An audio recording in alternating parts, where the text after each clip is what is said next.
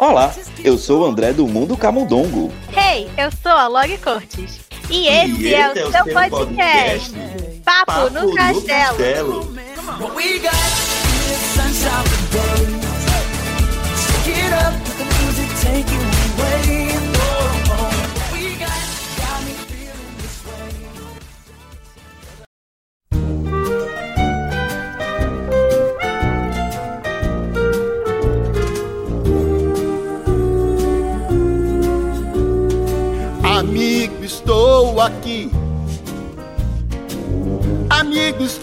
Aqui.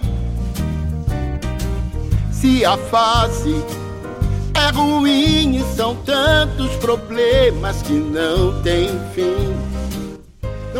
E é assim, com essa música icônica, eu acho, né, que para toda a história da Pixar, né, que a gente começa mais um episódio uh, do Papo no Castelo. Quem é que não conhece, que não, sei lá, tá, traz um quentinho no coração com amigo Estou Aqui de Toy Story, né? Musicão de um filmão. Musicão de um filmão de uma franquia, né? Que super deu certo, né? A gente já falou aqui de outras vezes, né? Que Toy Story é uma franquia que super deu certo, né? Uhum. Uh, e hoje, como vocês estão percebendo, o episódio é todo Pixar, né, Lori? Pois é, a gente tá full Pixar com camisetas da Pixar, bonés da Pixar, prontíssimos para esse episódio. vamos falar, vamos enaltecer esse estúdio maravilhoso ou não, né? Porque eu já tô vendo pois que. É, esse... Hoje vai ser treta. eu tô vendo que esse episódio hoje vai ser polêmico. Gosto. Gosto assim também. E eu já vou, vocês já viram aí, né, na nossa descrição do, do nosso, do nosso episódio, que a gente vai falar hoje sobre teoria da Pixar, né? E vocês sabem que a gente tem um, uma, um segmento aqui no nosso podcast que é a, hora do ouvinte, né? Onde vocês mandam uh, mensagens pra gente, né? É, falando sobre uh, o episódio. Tá? Eu já vou logo pedindo que se você mandar um, um e-mail falando sobre teoria da Pixar, se acredita ou não acredita, vamos respeitar os coleguinhas, por favor. Sim, manda, a gente vai adorar saber. Lore, diga pra gente aí como é que as pessoas se, é, se conectam com a gente, o que é que as pessoas podem mandar de e-mail pra gente. Fala aí pra galera. Sim, bora lá. Vocês podem mandar suas mensagens e seus e-mails para paponocastelo.gmail.com ou uma DM lá no nosso Instagram ou Twitter, arroba Papo no Castelo. Pode ser sobre o conteúdo do episódio, pode ser uma dica, pode ser uma crítica, o que você quiser. Manda mensagem que a gente adora ler. E sobre esse episódio específico, eu estou aqui pedindo que vocês mandem mensagens, porque com certeza vai ser muito divertido ler depois no próximo episódio. a gente se diverte muito, né, Lori? Lendo Sim, muito bom. Né? É muito gostoso essa parte. Então mande pra gente, participe, que a gente quer ver a opinião de vocês, né? Se vocês é, acreditam ou não, né? Apesar que eu acho que deve ter algumas pessoas que não sabem muito bem o que é a teoria da Pixar. Mas a, a gente, vai, vai explicar. explicar daqui a pouquinho. É. é. E a gente sempre traz, né, convidados que manjam bastante do assunto, uhum. manjam bastante aí dos Paranauê. e a gente trouxe aqui dois convidados super legais, né, Lori? Aham. Uhum. Quer apresentar eles ou eu chamo? Pode chamar. A gente trouxe aqui hoje, então, o Vitor Furtado, ele que é jornalista, e o Luiz Saguá, do Pixablogger Brasil. Sejam bem-vindos ao nosso castelo, Luiz e Vitor. Boa noite. Olá. Boa noite já. Olá, tudo bem, gente? tudo oi, André. Bem? Oi, Lore. Oi, Luiz. Sejam bem-vindos. Se sintam à vontade do nosso castelo. Tô super à vontade aqui no castelo. a gente costuma dizer que a gente manda ratinhos servir a refeição. Não se assustem se chegar ratinho no quarto de vocês, mas é o serviçais do castelo. Eles são amigos. é, eles são. A gente já, já deixei tudo já bem esquematizado para servir o jantar de vocês dois. Se, se, cozinhar que nem o Remy do Ratatouille, não tem problema nenhum, pode trazer. Menino, um dos ratos é o Remy. Deixa eu dizer para você. Que ele a gente é conseguiu ele. Deixa eu dizer. O, o Mickey, ele é o, o administrador. e o Remy é que cozinha. Deixa eu pedir para vocês, né, se apresentarem aí pra galera, falar um pouquinho de, de, vocês dois, falar um pouquinho do trabalho de vocês, antes da gente é, adentrar aí no tema, né? Quem quer começar? Pode ser você, Luiz. tranquilo. É, eu sou Luiz Saguar, é, sou designer gráfico, eu moro aqui no Rio de Janeiro, sou designer gráfico, editor de artes, é, sou fascinado por ilustração e, e, animação e fotografia. E desde 2012 eu tenho Pixar Brasil Blog. O, o site acabou de completar nove anos. Olha que legal! Já, Incrível! Já, já entramos aí no, no ano 10, que a gente comemora no ano que vem, em 2022. E sou autor, sou autor de, de dois livros, autor e organizador de dois livros, junto com uma amiga. Aí eu vi um, eu vi um, né? Você Livro. mandou o link, né? É, tem, na verdade, aquele que eu, te, que eu mandei é, é, um, é um projeto que eu tô, tô tentando desenvolver e vamos ver se, se, se um dia consegue ganhar as prateleiras aí. Mas Aham. os livros que eu fui autor, eu fui autor do- de um livro chamado Almanac do Ziraldo, foi lançado em 2007 pela editora Melhoramentos para comemorar os 75 anos do Ziraldo. E eu fiz ele junto com uma amiga chamada que é ilustradora, designer, cartunista, chamada Rose Araújo. E o outro livro que eu fiz também junto com a Rose foi a organização da edição comemorativa de 40 anos de Flix também do Ziraldo, que foi lançado em 2009. Ai, que incrível! Legal, que legal. Sensacional. a gente é que todo mundo aqui é apaixonado também por animação, né? Acho que é uma paixão que a gente compartilha aqui todos, né? Ah, Vitor, pode falar um pouquinho também sobre você, sobre o seu trabalho. Se introduza. Beleza.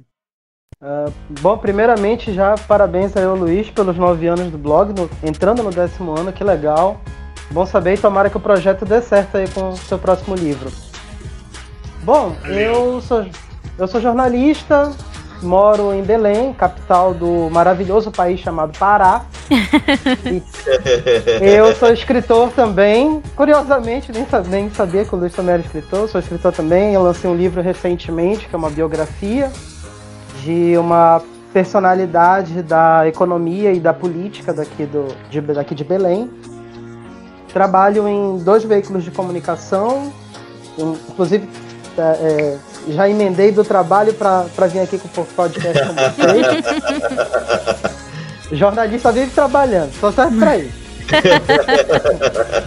e também sou, sou um nerdzão, adoro quadrinhos, adoro videogames, adoro animações, filmes diversos. Então assim, eu. E particularmente eu tenho um carinho enorme pelo, pela Disney e mais especificamente pelo universo da Pixar. Ah, eu amo também. E acabei, a gost- acabei gostando muito mais desse universo da Pixar depois que eu descobri a teoria. Olha, ele já tá fazendo o jabá dele, viu? qual o lado dele na quando- guerra de hoje? E foi quando comecei a acompanhar com muito mais atenção, com muito mais carinho, cada uma das produções, tanto as principais quanto inclusive os curtas. Da, da Pixar eu vou acompanhando todos. E se tornou não só um prazer assistir as produções, porque todas as produções sempre trazem alguma mensagem muito profunda, muito, muito legal, muito gostosa. Mas se tornou também muito interessante encontrar os elos que formam essa teoria e que tornam esse universo tão apaixonante. Vocês já estão sentindo como é que vai ser a vibe do. Ó, a gente só tem gente let- letrada aqui, Lore. Os dois. Não é? Gente, hoje trouxe, ó. né? A gente arrasa, disso que eu gosto. Só convidado bom. dois letrados aqui, né? E a gente hoje, né, como a gente estava falando, né, a gente vai falar sobre a teoria da Pixar, né? Eu também tenho uma, uma Uhum. grande paixão pela Pixar, a Lore também, que eu sei, né? A Sim. gente, é fã de, a gente é fã de Disney, mas é, a Pixar, sei lá, acho que dispensa comentários, né? Pixar é Pixar, né? É, eu, eu, eu, eu- a gente fez aqui algumas perguntas, né? Porque hoje a vibe do episódio vai ser assim. né? A gente vai falar sobre a teoria da Pixar e a gente vai ter aqui é, alguém defendendo e alguém Vai ser um grande debate. é, alguém acusando, acusando não, né? Não, não, defend- não defendendo a teoria da Pixar, mas antes da gente entrar nesse mérito aí, eu queria que um dos dois explicasse, né, pro ouvinte, o que é a teoria da Pixar. Quem pode explicar? Acho que pode ser eu, até porque o também é um jornalista que criou a teoria da Pixar e Sim. Aham. daí a gente pode desenrolar. Mas aí o, o, o Luiz também pode dar uma chegada aí pra explicar um pouco. né? Ainda não entrando no debate em si, né? Mas falar um pouquinho. Só Vamos ser, vamos ser imparciais agora, só É. A explicações. gente É. começa com o Nem chega- Vitor, é. porque como ele, tá, como ele defende bem a, a- a teoria, eu acho que é mais apropriado ele começar, depois a gente vai, vai adicionando aí algumas camadas. Isso aí. Bom, então vamos lá. Bom, em síntese, a teoria da Pixar, que foi criada por um jornalista e escritor chamado John Negroni, é, ela trata de uma ideia que diz que todo o universo da Pixar, que de fato a gente já tem provas o suficiente de que ele se passa numa, no planeta Terra, mas numa situação alternativa, obviamente, ele tem uma cadeia de eventos. Esse planeta Terra da Pixar tem uma cadeia de eventos que, de um certo modo, começa em Valente e termina em Monstros S.A. Só que criando atualmente, até o momento, com todas as produções que nós temos disponíveis, um loop infinito de desses eventos se repetirem que até agora a gente não sabe se eles têm possibilidade de se encerrarem ou não. Mas essa cadeia de eventos formaria uma sub-história, ou talvez ela fosse a história principal, que é Aham. contada a partir de eventos menores. E cada um desses eventos menores é cada uma das produções que a Pixar já tem disponível até o momento. E isso inclui, já vai incluir no futuro, obviamente todo mundo que, que acompanha a teoria, que gosta dessa ideia, ou que inclusive a defende, já está esperando pelo lançamento agora em junho de Luca, que é a próxima produção que está agendada para ser lançada. E, Inclusive, em primeira mão, Vitor prometeu dizer qual é a lição de Lucas. Vai contar Mas pra depois- gente como. Como que É. vai funcionar isso aí? Depois ele vai contar pra gente como é que vai funcionar. Mas eu lembro que uma vez eu conversando com você, é, Vitor, você falou que, na verdade, tem um, é, filmes que são eventos e, tão, e tem filmes que são é, histórias fechadas, não é isso? Nessa teoria eu tô viajando? Isso. Isso, é isso mesmo. Nós temos filmes que nos trazem eventos, grandes eventos, que estabelecem uma espécie de capítulo né, de um- de Hum. dentro da teoria da Pixar.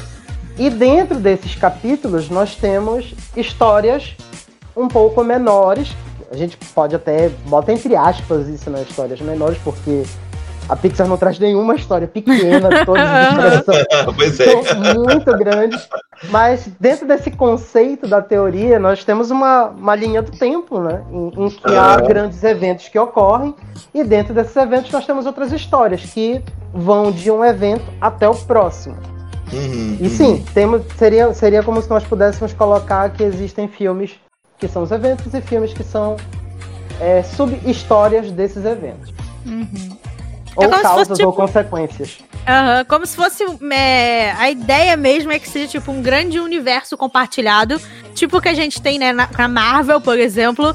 Que todos os filmes ali Olha a Marvel aí, meio olha mesmo. que, meio que se juntam. Todos os personagens meio que estão nesse, nesse mesmo universo. E o evento de um filme, ou o evento que um personagem, uma coisa que ele faz, vai acabar afetando. Afetando aí o outro, né? E é isso que o pessoal quer trazer aqui pra, aqui pra Pixar.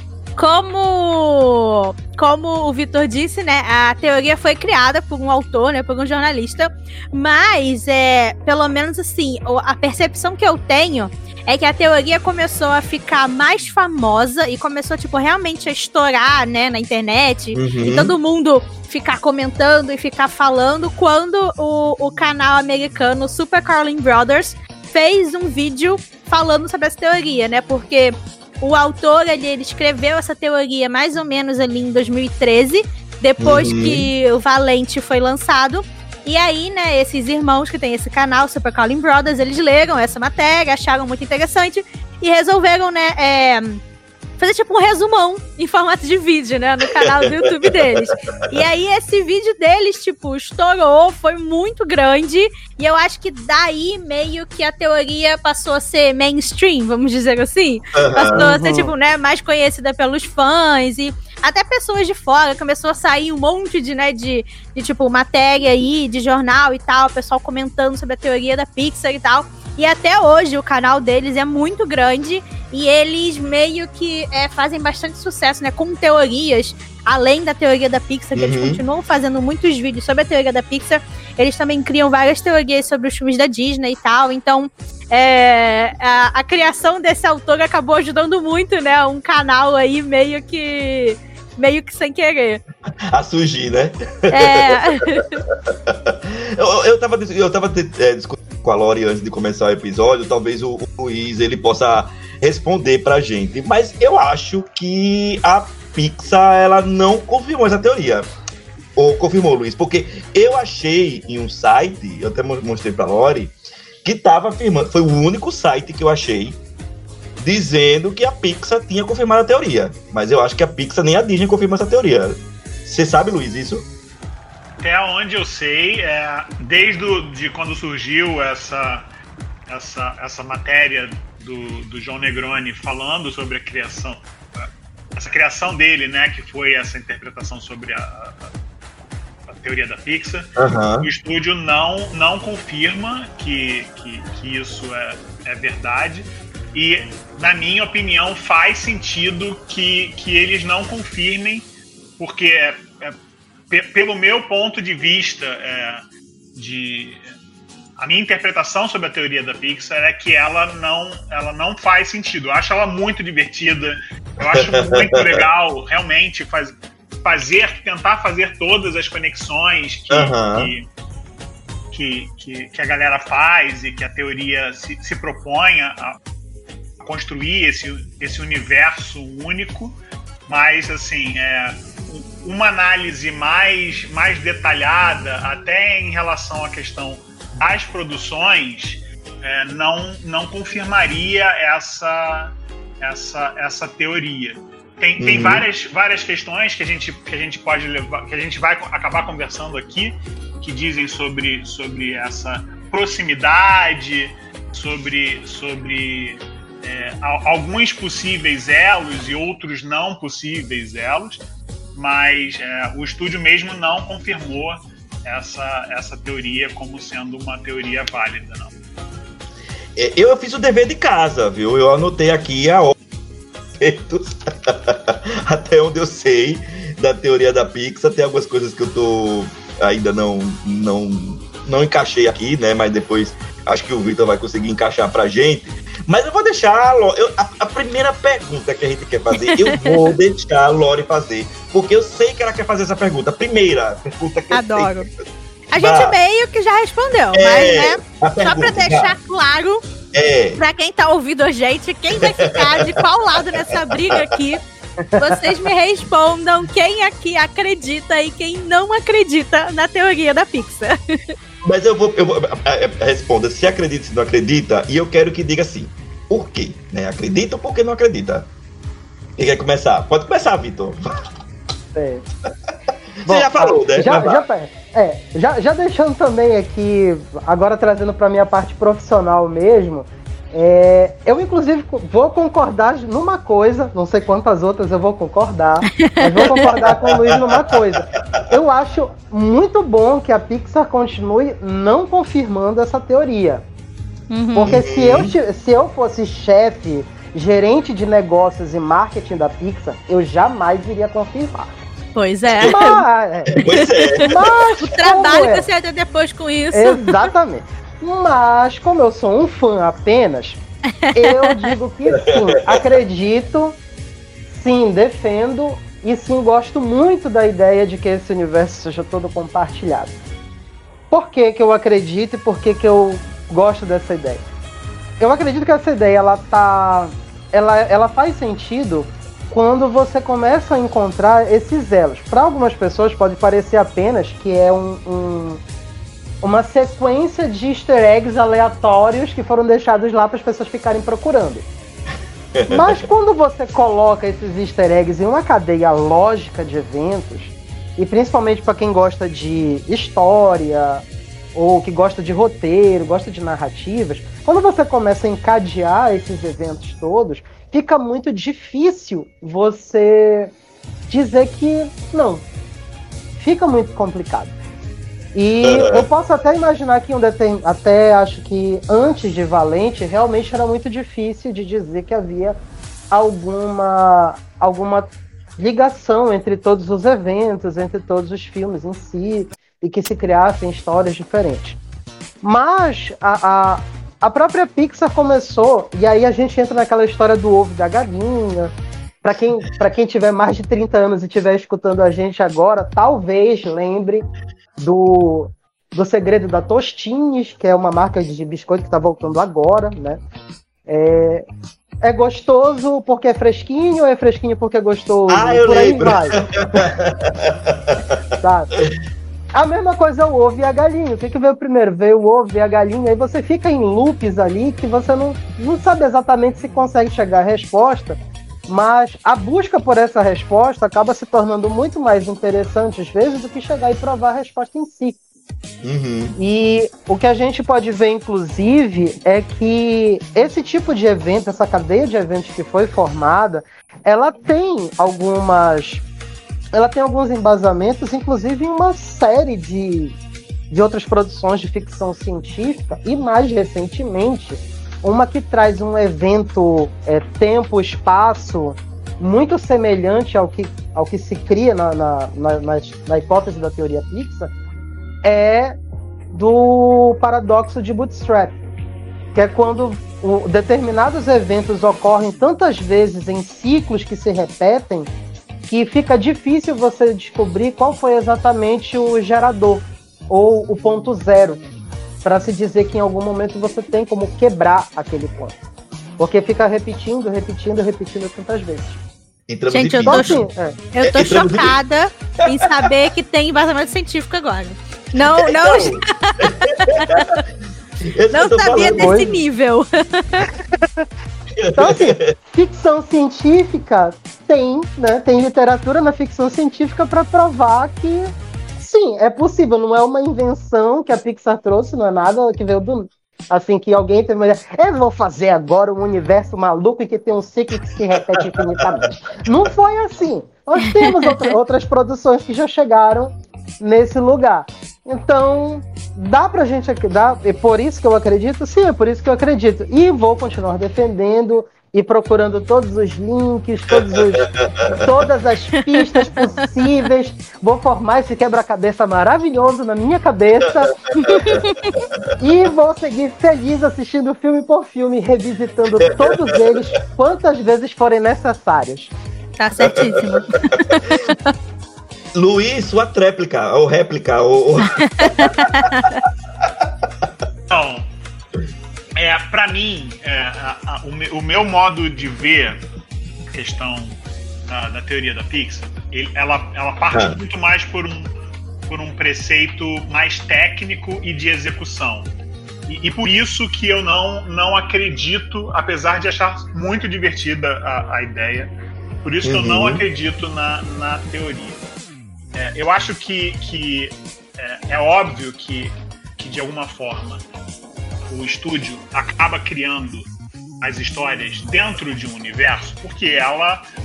Porque é. É, é, é uma caracter, é a característica de. Principalmente quando a gente está falando em, em termos de animação, né? É, Uhum. Assim como a Hanna-Barbera, como a gente tinha, tipo, os Jetsons são os Flintstones do futuro.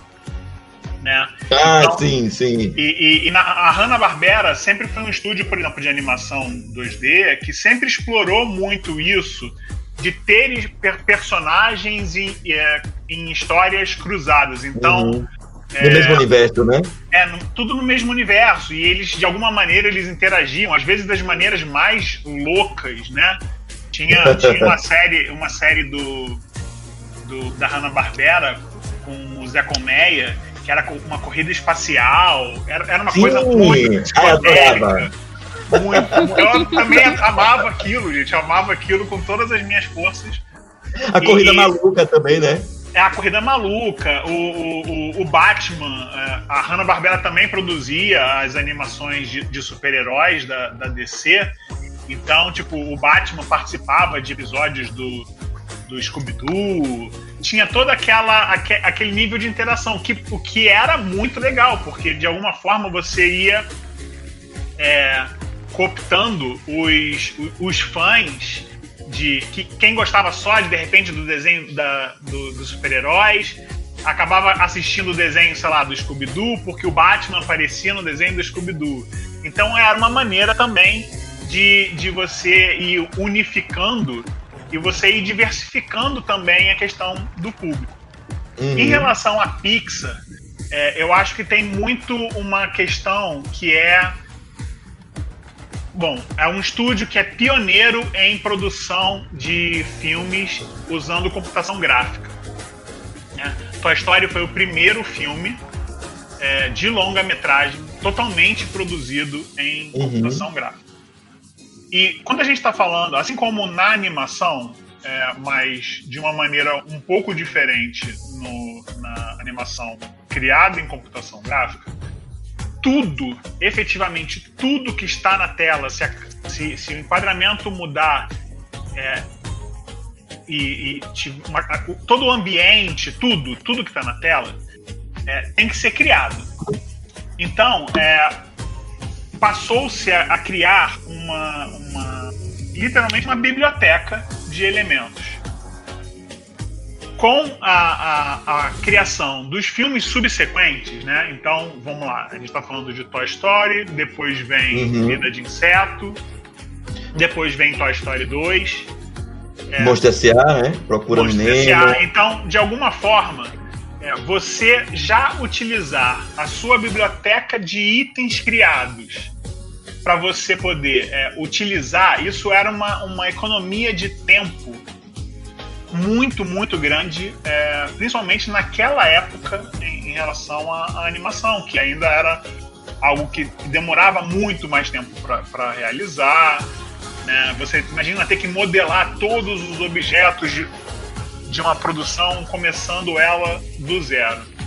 Uhum. Então, de alguma forma, os easter eggs que, que, que aparecem e que corroboram tanto com essa com a teoria da Pixar eles são o principal, é, para mim, é o, é, o, é o, ponto de partida é, da, da, da, da, criação dessa, dessa teoria. Era isso que eu ia falar. Eu também acho. Não sei, posso estar errado, né? Não, é, eu também acho. É, é, a gente tá. A gente, todo mundo aqui tá, tá, tá supondo, né, de, de alguma forma. O, o Vitor tem, tem um, um, embasamento um pouco maior é, de, de, pesquisar a questão da, da teoria, mas o, o, tudo aquilo que eu li sobre, sobre a teoria e a minha interpretação desde que, que ela começou, que ela surgiu, é, para mim é, é, muito baseado nisso. É, eu já trabalhei, eu já trabalhei como designer de produção para televisão.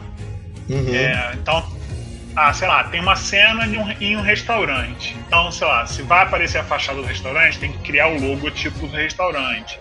Se vai, o, a pessoa está sentada no restaurante e tem uma, cardápio, tem que, eu tinha que criar o cardápio pro, pro restaurante, que ia aparecer na tela.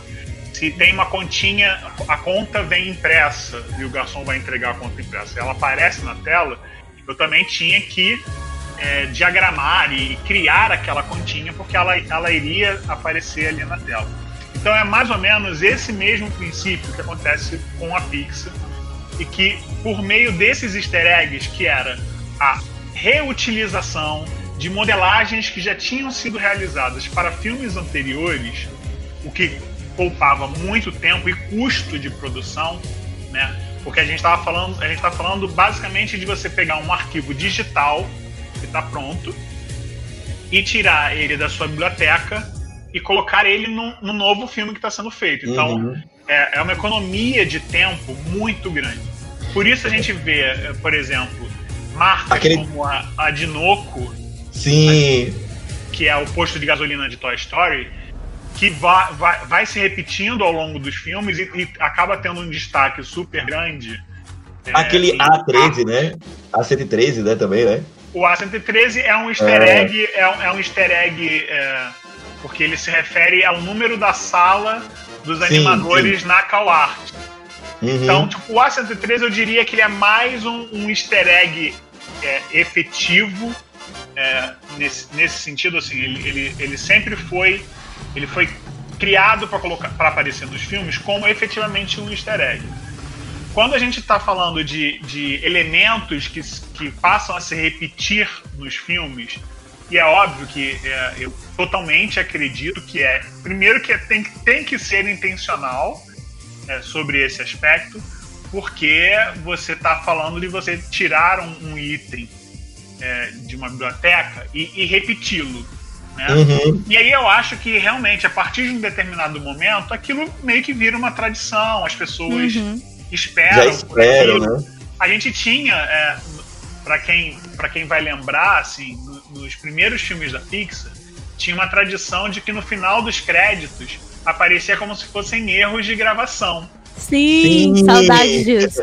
Muita saudade disso. Só que Muita se a gente, se a gente parar pra pensar assim, tipo, caraca, gente, é, é literalmente porque não é erro de gravação, né? Aquilo Sim, é é todo um trabalho a que mais. tinha que ser feita para Aham. parecer que era uma coisa como Aham. se fosse filmado. Então, era Uhum. mais trabalho, né? Sim. como o Lore disse.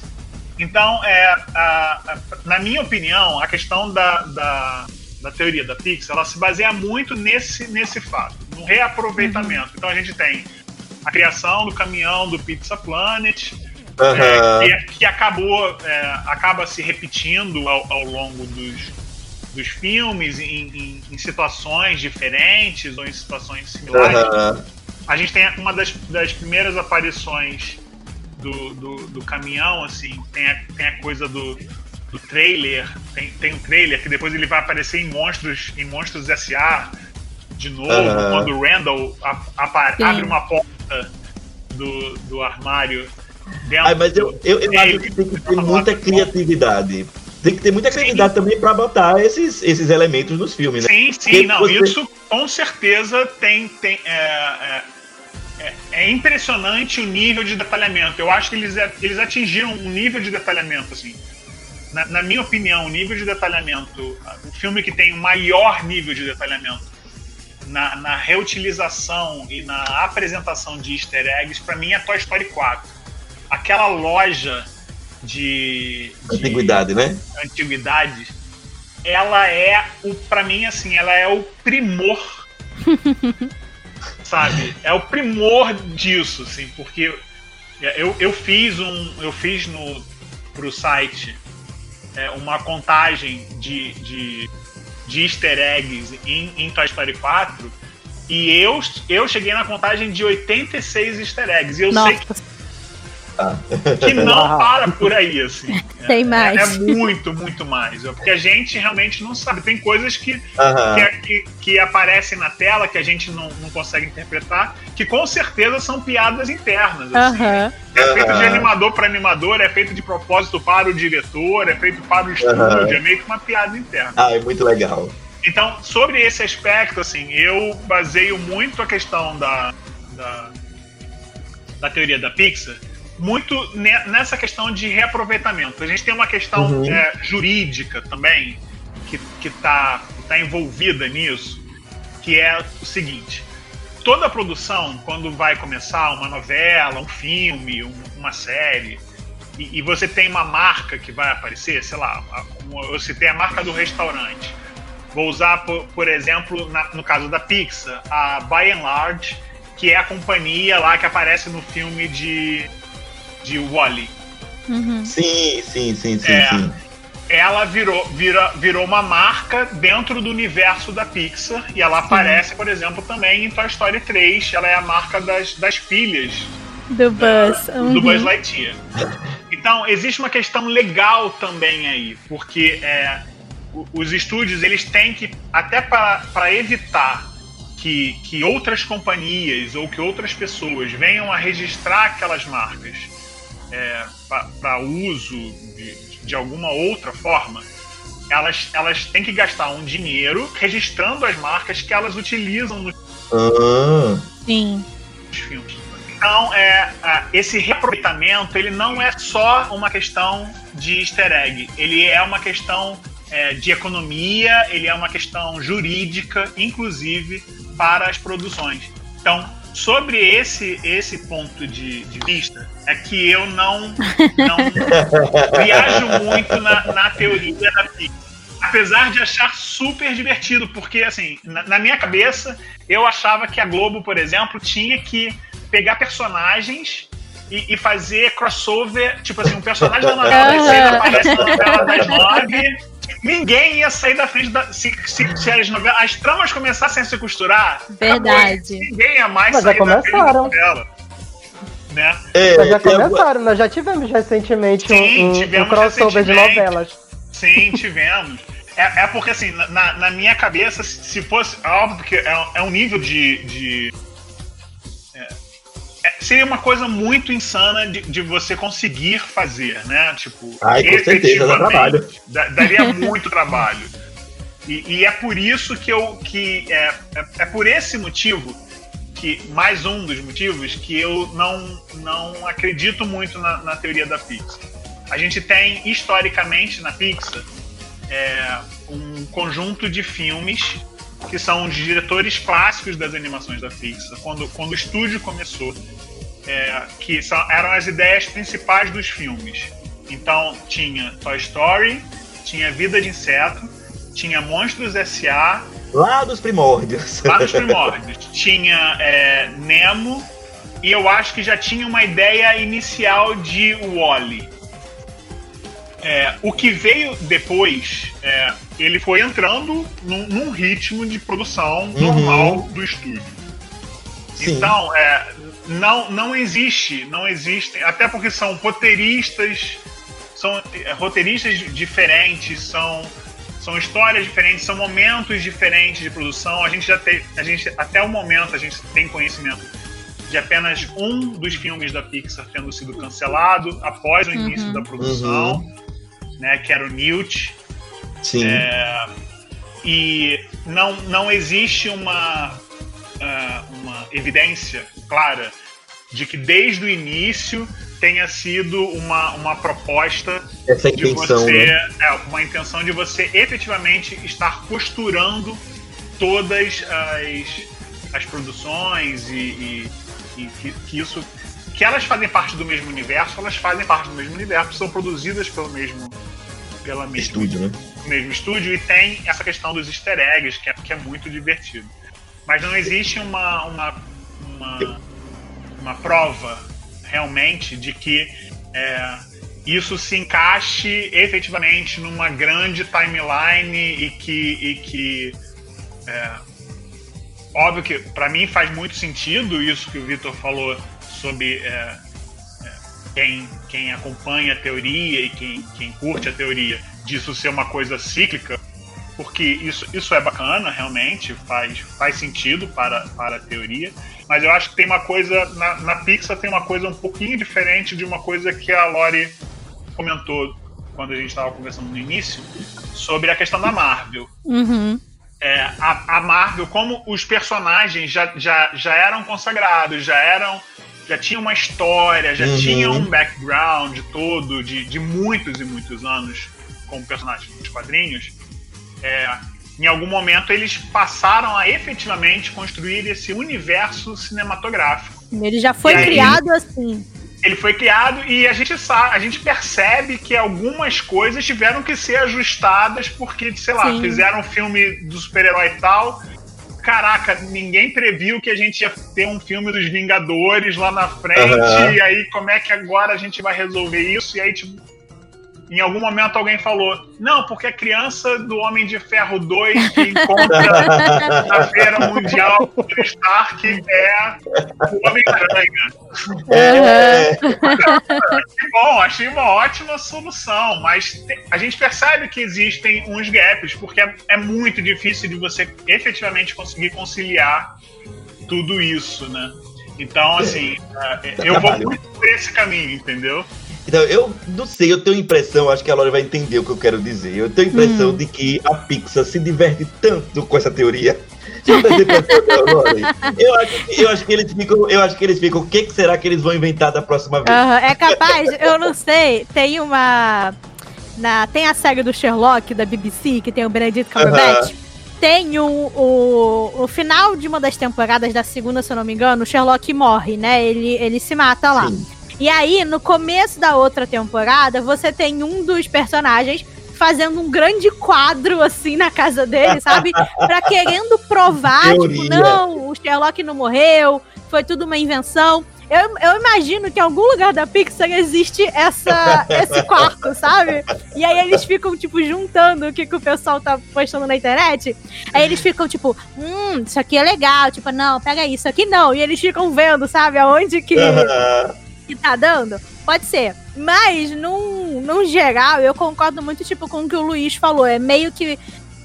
É basicamente a mesma visão, assim, que eu tenho, sabe? Da, da teoria.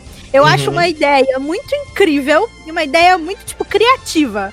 Sabe? Sim, tipo, o cara sim. que teve essa ideia e ele parou e falou: Não, pega aí. Eu vou sentar, eu vou assistir todos os filmes. E eu vou, sabe, conectar e vou achar aqui um negócio e vou escrever, sabe? Tipo assim, parabéns, amigo. Você teve muita, muita força de vontade e você foi muito, muito criativo. Mas eu acho que assim, pelo menos para mim, a ideia da teoria é isso, tipo, é ser uma grande brincadeira e é Sim. ser, tipo, um grande exercício, sabe? Criativo e um grande exercício de imaginação. É, mas eu acho que por a gente, né, tá tão, tipo, envolvido com a internet e a gente estar num momento, né, de mundo em que a internet é algo que faz tão parte da gente, a gente passa tanto tempo na internet, que parece uhum. que eu vejo que, sim, tem algumas pessoas que querem levar essas coisas para outro nível, sabe? As, a, as pessoas querem pegar, tipo assim, qualquer coisa para se agarrar e falar, tipo, não, isso aqui é 100% real e eu uhum. tenho certeza absoluta que todos os roteiristas sentam juntos para escrever.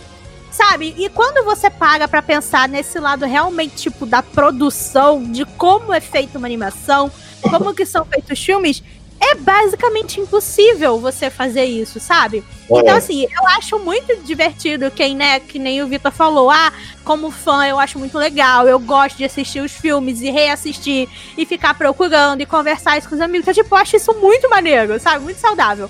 Mas Sim. eu sinto que principalmente, tipo assim, dentro da, da comunidade, assim, né, da internet, de pessoas de fã e de pessoas que criam conteúdo de Disney, né, e tem as pessoas que seguem e tal, você percebe que tem muita gente, principalmente assim, gente mais nova, né? Tipo de 13, 15 anos, assim, que tipo assim, ah, o meu youtuber favorito fez um vídeo falando que a teoria da Pixar é real e que uhum. a, a, bruxa do, do Valente é a Bu. Então, assim, para mim, isso é 100% real, sabe? Uhum. você acaba que tira um pouco da própria ah, como é que eu vou explicar? Você tira é, o, meio que o pensamento próprio da pessoa, sabe?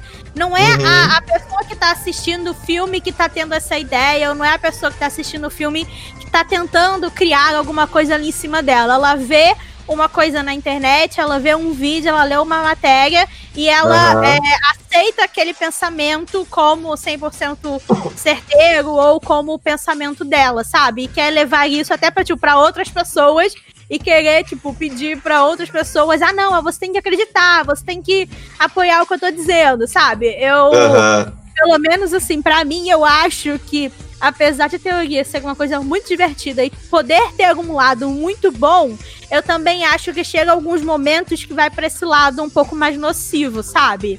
De... Às vezes vai, é assim, a gente, por exemplo, eu e o André, a gente faz vídeo, né, de Disney, de, de Pixar e tal. Então você vai fazer um vídeo, ah, o que, que eu achei de Soul. Eu até cheguei a fazer um vídeo na época das pessoas comentando, ah, Soul tem muito fuga de roteiro. Ah, mas isso aqui tá errado no Soul. Eles falaram uma coisa e depois é outra. E eu fiz todo um vídeo, tipo, pegando esses pontos que as pessoas mandaram para mim, que elas achavam que eram fuga de roteiros, e eu fiz um vídeo dando a minha opinião, mostrando por que eu achava que aquilo não era. Sabe? Mas você percebe, tipo, nos comentários e até outros tipos de vídeo assim nesse estilo, que tem gente que, sabe, não aceita mais a opinião do Sim. outro, ou que, ah, não, porque uma pessoa uma imposição, diz. né?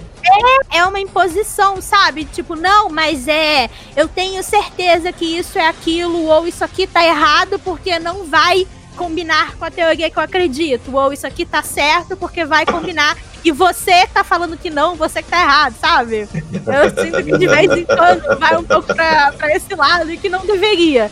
Era só pra ser um negócio divertido e um negócio de fã, sabe? Aham, aham, aham. Aí Mas acaba tendo graça, né? Vai, Pode falar, Vitor. Agora, pegando, pegando um, um gancho aí no que a Lori e no que o Luiz falaram, é, sim, a gente está falando no final das contas de duas coisas aqui que acabam se unindo em determinado momento, né? A gente está falando de um negócio da Sim. indústria do entretenimento e a gente está falando sobre arte. né? Aham. Não deixa de ser arte, né? Aham. Então, vamos trazer agora então a, a, a razão. Vou, vou baixar aqui a Gabriela Prioli na minha cabeça e dizer menos emoção e mais razão neste momento. Né? Então, assim, passando para a razão dentro da teoria Pixar, né? É, sim, nós estamos falando de um, de um modelo de negócio que muitas vezes estafa, desgasta muitos profissionais que estão trabalhando, e isso é muito recorrente não só na indústria da animação, como na indústria dos games, é muito cruel. A gente tem, inclusive, recentemente algumas informações sobre, sobre como tá a rotina de trabalho da galera que tá animando De casa. né? a, a- os, os mangá, o mangá de Shingeki no Kyojin, ou Attack on Titan, quem preferir.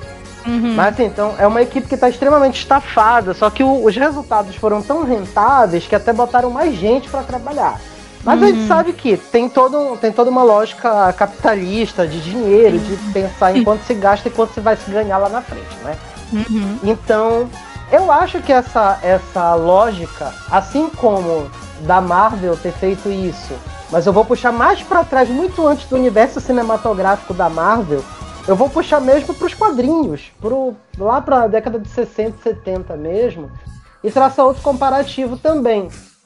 Então, por exemplo, quando o Luiz fala sobre o reaproveitamento, de já ser uma forma de você economizar algum serviço e algum tempo de trabalho, é, isso é um pouco perceptível, talvez, eu diria, isso aí já é uma, uma avaliação minha, isso pode ser um pouco mais perceptível até um certo ponto de Monstros S.A., quando você vê um estilo de animação, de roteiro, de formas como as coisas são dispostas e construídas, que tem, uma, tem um mínimo de semelhança entre si. Desde o primeiro Toy Story, chegando à Vida de Feto, passando para Toy Story 2 até Monstros S.A. Só que quando a gente chega, por exemplo, em Procurando Nemo, e a gente chega em Os Incríveis, chega em Carros, chega em Ratatouille, chega em Wall-E, e principalmente chega em Valente, nós notamos todas as mudanças drásticas de estilos, de construções, de modelagem, de animação, de. Inclusive, não só pelas tecnologias terem mudado. As tecnologias mudaram, é, avançaram, ficaram. Algumas coisas ficaram um pouco mais fáceis de se fazer, outras se tornaram desafios novos, porque é coisa nova para aprender a mexer. Uhum. Então, assim, nessa lógica da construção, a gente pode até pensar que sim, daria, daria para dizer que era só vários filmes ali em separado que tinham reaproveitamento de alguma coisa e outra. E essa cultura do easter egg, ela também é muito forte nos, nos videogames, em que a gente tem um monte de coisas guardadas ali dos desenvolvedores que deixam uma piadinha, uma brincadeira. É, então a gente vê isso mais, mais, com mais força até mais ou menos Monstros S.A. Depois disso, por um modelo de negócios também, eu já não começo a achar que não seja tão inviável que alguém diga: gente, a gente já fez quatro filmes bem legais aqui, né? E se a gente começasse a encadear alguma coisa aqui? E se a gente começasse a, a estabelecer alguns elos mais sólidos entre esses filmes? E aí sim, isso ainda faria parte de um modelo de negócio. Também é é uma parada que continua pautando como se o quanto se investe pro quanto se vai ter de retorno. né? No final das contas, o que, o que os artistas querem é que o trabalho deles seja visto e a empresa que aposta neles, que investe neles, quer ver o retorno financeiro. E todo mundo quer pagar suas contas no final do mês, né? Com certeza. Então é isso, né? Pois é. Até aí todo mundo tá se entendendo, né? Então. Só que aí, realmente. É. Aí quando a gente chega nesses outros momentos dos próximos filmes, que a gente começa a encontrar algumas evidências mais diferentes, a gente pode lembrar uma coisa: Valente já foi produzido para 2011, 2012, foi lançado em 2012. Então assim, Valente já é um filme que está bem lá na frente após vários outros. Se de repente alguém planejou Valente dizendo assim, e se esse aqui pudesse começar toda uma história? É possível? Possível. Tem embasamento? Tem embasamento. Podemos todos estar errados? Podemos também todos estar errados. Mas é, é, é, plausível, é lógico, dentro de um modelo de negócios, de uma mesma companhia, que está produzindo tantas coisas ao mesmo tempo, tantos produtos ali, sobretudo produtos artísticos, né?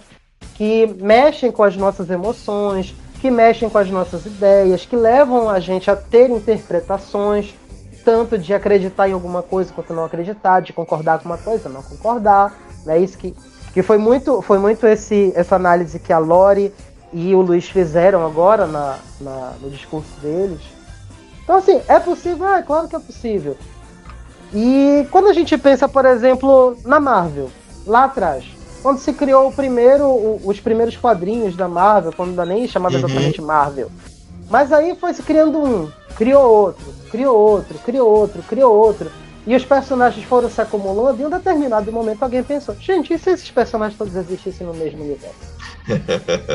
e aí começa, sabe? Então assim, é modelo de negócio. E aí você começa a arriscar, vamos criar uma equipe.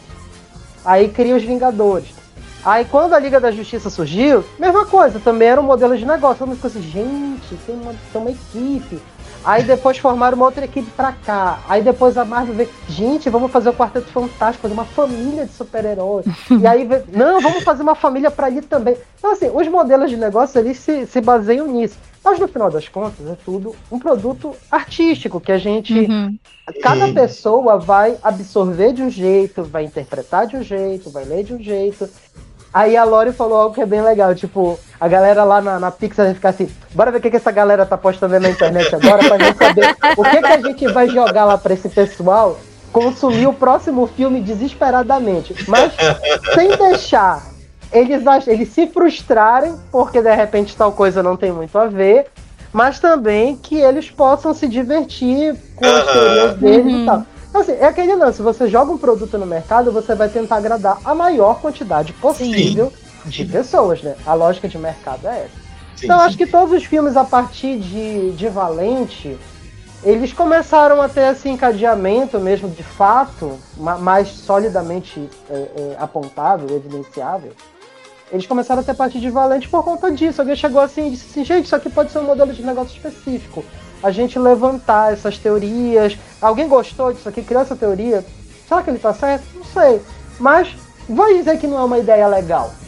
Então vamos aproveitar essa ideia aqui, vamos ver como a gente transforma isso.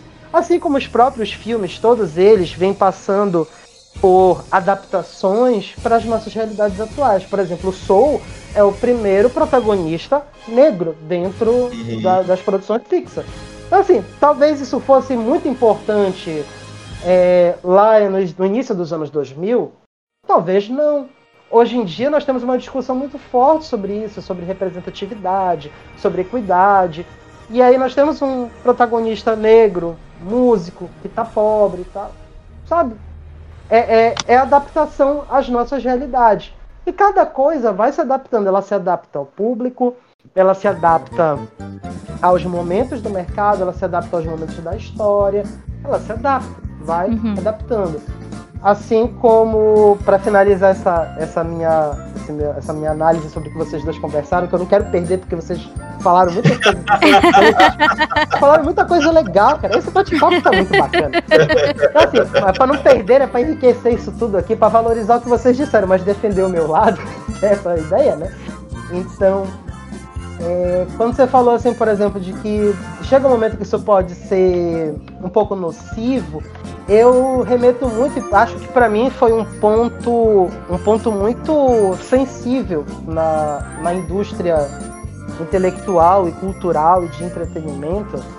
Foi um episódio que eu acompanhei. Eu sou fã de uma saga de, de jogos que eu, provavelmente alguns assinantes do podcast devam conhecer, ou jogar e também gostar, que é a série Mass Effect. Uh, o último jogo da série, ele da primeira trilogia, ele trazia um, um encerramento que muita gente considerou completamente anticlimático uhum. e que destruía toda a cultura do, do jogo. A frustração. Encerra, é, encerrava, encerrava toda a saga de uma maneira que simplesmente impedia que se fizesse um Mass Effect 4. Ou, uhum. que trans, ou que destruísse todas as ideias, conceitos que foram construídos ao longo dos jogos anteriores. A reação foi tão negativa, tão cruel com os produtores que a liberdade artística foi retirada. E a pressão da comunidade dos jogadores foi tanta que eles forçaram a EA Games, que na época era a que é a, é a responsável pelo, pelo jogo, a fazer um final alternativo para ver se os fãs ficavam quietos. Uhum. Eu achei aquilo sabe, assustadora. É tipo alguém Sim. chegar para mim no jornal e me dizer, olha, a tua matéria tá errada. E o meu patrão chegar lá e dizer assim, olha, reescreve a tua matéria porque o fulano não gostou. Uhum. Como é que é? Como assim, pô? É bizarro sabe? isso. É, mas vai muito, é muito bizarro, é assustador. Vai isso é muito assustador. Falou. Mas no final das contas é, isso é um modelo de negócios. São produtos artísticos. Uhum e cada um pode absorver e ter algumas interpretações que podem sim caber, podem não caber. Sim. Inclusive, até eu tenho as minhas interpretações da teoria Pixar dentro da teoria Pixar, a partir da teoria Pixar. já pode escrever o seu próprio livro. Já, já posso. Negroni vai ficar pau da vida comigo. Mas, mas é, é, é, a partir do, disso que o Vitor falou, é, é, eu concordo com o que a Lori falou é, que acaba indo para um lado bizarro, onde você acaba querendo impor aquilo como uma verdade verdadeira e, né, e você acaba uhum. tirando, acho que a graça da brincadeira, né, como a Lori falou. Eu tenho aqui uma proposta, vou fazer porque eu, pela, pela, pela fala do Luiz, eu pensei, ou pela do Luiz não, do, do Vitor, eu percebi da, é, que o Valente ele tem uma importância muito grande aí para a origem dessa da, da teoria da Pixar, né? aonde se fala que a. Eu posso estar errado, o Vitor vai me corrigir, né? Se eu tiver errado. Aonde fala que a Bu é a bruxa do Valente. Né? Uhum. Que tá viajando aí pelo tempo em busca do. Como é que ela chama o, o Sully? Eu acho a Bu tão enjoada. Eu acho a Bu tão enjoada que eu Ai, tadinha! Olha só, André, eu vou tirar você do nosso podcast. Porque ninguém, né? ninguém fala mal de Moisés Sá na minha frente, não, André. Olha só, vou cancelar isso aqui. Por favor. O gatinho, né, gatinho que ela fala? É o gatinho. Pronto. Uhum. A, a minha proposta é a seguinte, pro Luiz. Luiz, qual o problema dessa, desse, dessa, desse início da teoria da Pixar para você com relação a Bu ser a bruxa do Valente? Tem cabimento? Não tem cabimento? Como é, pra, como é que você enxerga isso? Para mim, eu, eu não, não sou um grande fã da teoria, mas faria sentido do, do, momento em que, em que é, conforme o Vitor falou, é, uma história. Que a, a, teoria é uma teoria cíclica. Né? Uhum. É, se a, a, a, a, bruxa de, de Valente viaja no tempo e, e vai para frente, vai para trás, ela poderia ser a poderia ser a, a, a menininha, porque é, é, é uma grande vantagem você dizer que é uma teoria cíclica porque, tipo, você, você é, tira o personagem da, de uma necessidade dele estar tá efetivamente é, preso a uma data uhum. e, a, uhum. e, a, um período. E principalmente a gente está falando de uma bruxa. Se a gente está falando de uma bruxa, ela pode usar magia, pode se transformar.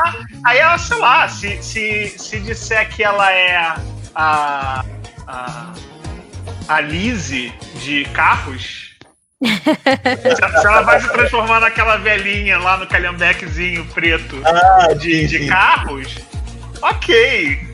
Entendeu? Então, tipo assim, é, é óbvio, é óbvio que, que principalmente quando a gente está falando de, de, um, de um personagem, né? Da construção de um personagem em um, em um universo de, de fantasia, é, fantasia medieval, é, que foi o, o, o, primeiro filme de, de, de fantasia da, da, da, Pixar, né, nesse sentido de fantasia medieval, é, você, você, você pode tirar proveito da, dessa, uhum. dessa ideia e, e, e, e, e torná-la mais elástica uhum. do que do que de repente normalmente a gente acabaria pensando que ela pudesse ser. É, eu acho que tem uma questão tem uma questão histórica é, de, de, período mesmo, porque a, a, a, teoria da Pixar ela surge mesmo, conforme o Vitor falou, ela surge mesmo nas vésperas ou logo após a, a, a estreia de, de Valente. Né? Uhum. Então, Acho que é depois de Valente, né? É, logo depois da, da, da, estreia de Valente foi quando, quando surgiu, assim, não, não muito tempo depois. É, então, tipo, é, é, é, óbvio que, de alguma forma, é, o John Negroni encontrou uma maneira muito criativa, é, e aí eu, eu faço as palavras da, da Lori as minhas, assim. Para mim, a teoria é, uma, é, um grande exercício de criatividade, uhum. é, de, de você ficar tentando costurar. É, eu, eu, eu brinco, eu brinco com os meus amigos que eu sou o tipo de pessoa que, quando vê novela, e ainda mais agora nesse período de, de pandemia que estão reprisando novela, então a gente está vendo sei lá, Lília Cabral em três novelas seguidas. é, eu, eu, sou, eu sou o cara que fica, que fica assim, não, mas o fulano é o filho do, do ciclano, ele, ele o, o, o, filho da Lourdes lá, o desaparecido, é, é, que agora é o imperador mais novo. Você cria pegou, a própria teoria. É, já pegou a, a como é que a, a Carminha na outra novela lá no Sol Nascente. e aí, tipo, eu vou, vou costurando, vou, vou colocando tudo no mesmo balaio. E eu acho isso divertidíssimo, realmente eu acho isso muito, muito divertido. E eu continuo achando que isso é um, é um super exercício de, de, de, criatividade mesmo, né? De você, é, sei lá, ter, um, ter um, um filme novo e aí as pessoas já ficam já ficam na hoje em dia, né, com essa questão de, de, divulgação de, dos trailers que, que acabam antecipando. Eu, eu confesso que eu, eu vivo um, um, misto de emoções, assim, de sentimentos, porque quando tem trailer, porque a, a, minha vontade era, sei lá, assistir um teaser, assistir um outro trailer e não assistir mais nada, mas eu tenho que assistir porque eu tenho que colocar as notícias no ar. tem que criar conteúdo em cima. Não, não tem como, eu, eu, realmente eu não tenho como, como evitar esse tipo de coisa, mas é, é, eu acho que continuo achando que é um exercício é, assim fundamental é, de, e muito bacana de, de se, realmente de se fazer, de você tentar ir, ir adicionando esses outros filmes na teoria e ir costurando tudo isso é, de, de alguma forma. Assim, acho muito, muito legal. Eu queria fazer uma pergunta para o Vitor. Eu não sei se, se vocês querem se vocês vão não, fazer, pode fazer. em algum pode fazer. momento. Mas assim, não, a, a, minha pergunta é porque eu, eu tenho curiosidade com como é como é que está sendo enxergado, porque eu, como eu não sou um fã da teoria, eu não, eu não fico pesquisando, né? É, é óbvio que algumas coisas acabam chegando até mim, porque os amigos me mandam, ah, eu vi porque fulano, o personagem tal é ciclano uhum. de, do, outro filme, não sei o que, tem conexão, fulano é pai da, da, da fulana. É, é, como, como é que ele. Como é que como é que ele tem visto e como é que ele pensa que, que tem sido encaixado. Sou, na teoria, e ah, e dois irmãos. É, eu ia perguntar justamente esses dois. Eu tô muito curioso. Pô, vamos lá. pra saber de Soul e dois irmãos, que são os dois antes, últimos. Né? Antes é. do, do Vitor falar, deixa só eu comentar um negocinho aqui rapidinho sobre o lance do, do Valente. Que eu, eu acho que isso é uma das coisas que mais, tipo, deixa o meu pé atrás, vamos dizer assim, com a teoria. Porque o Valente é um filme que a gente sabe que ele teve um, uma produção tão conturbada, sabe? E ele teve tanto problema de produção e de que tinha a diretora que ia fazer e tiraram a mulher, botaram outra pessoa e mexeram no filme, não sei o que. Então, eu acho que, tipo assim, eu não. Eu apesar de eu gostar muito dos filmes da Disney, da Pixar e tal, e eu conseguir me conectar com os personagens e conseguir me emocionar é, assistindo os filmes e tal, eu não consigo desligar o meu lado em que, enquanto eu estou assistindo o filme, eu também estou, tipo, enxergando a produção e enxergando as pessoas por trás fazendo o filme, sabe? Então, é, teve até. Ah, eu fiz um vídeo recentemente ranqueando os filmes da Pixar no meu canal. E aí teve um que eu comentei que eu acho que foi no Divertidamente. Que eu. Eu acho que, sei lá qual foi o filme, enfim. Tem um dos filmes da Pixar que eu falei, ah, eu, eu, eu assistindo essa cena, eu consigo. Eu consigo na minha cabeça imaginar a reunião dos roteiristas falando: ah, qual que é a cena que a gente vai colocar aqui para fazer o pessoal chorar? Sabe? Isso não impede com que eu chore com a cena, mas ainda é algo também que eu não consigo não pensar enquanto eu estou assistindo o filme. Então, quando eu pá, quando eu eh, conheci a teoria da Pixar e tal, e aí vi Valente e tal, e fiquei sabendo de todos os problemas de Valente, eu acho que para mim a teoria meio que começa furada, vamos dizer assim, pelo ponto principal dela ser o Valente e ser essa personagem desse filme que foi tão costurado e foi tão, tipo, uhum. mexido e teve tantos problemas, sabe? Que eu acho que isso acaba que tira um pouco esse peso do ah, foi algo realmente pensado, sabe? Eles colocaram o desenho do Sully ali para dar essa ideia, ou eles colocaram ah, o brinquedinho no, no, formato do Pizza Planet por causa disso, sabe? Eu sempre na minha cabeça tô, tô, tô enxergando como ah, a Pixar já tem essa essa essa fama, né, vamos dizer assim, de colocar easter eggs e de colocar sempre o, o carro da Pizza Planet, de colocar o A113, de colocar a bola da Pixar, ter a Dinoco, sabe? Ele já tem essa fama de que essas coisas vão estar em todos os filmes. Então, é, é, para mim, a teoria não faz tanto sentido assim por causa disso.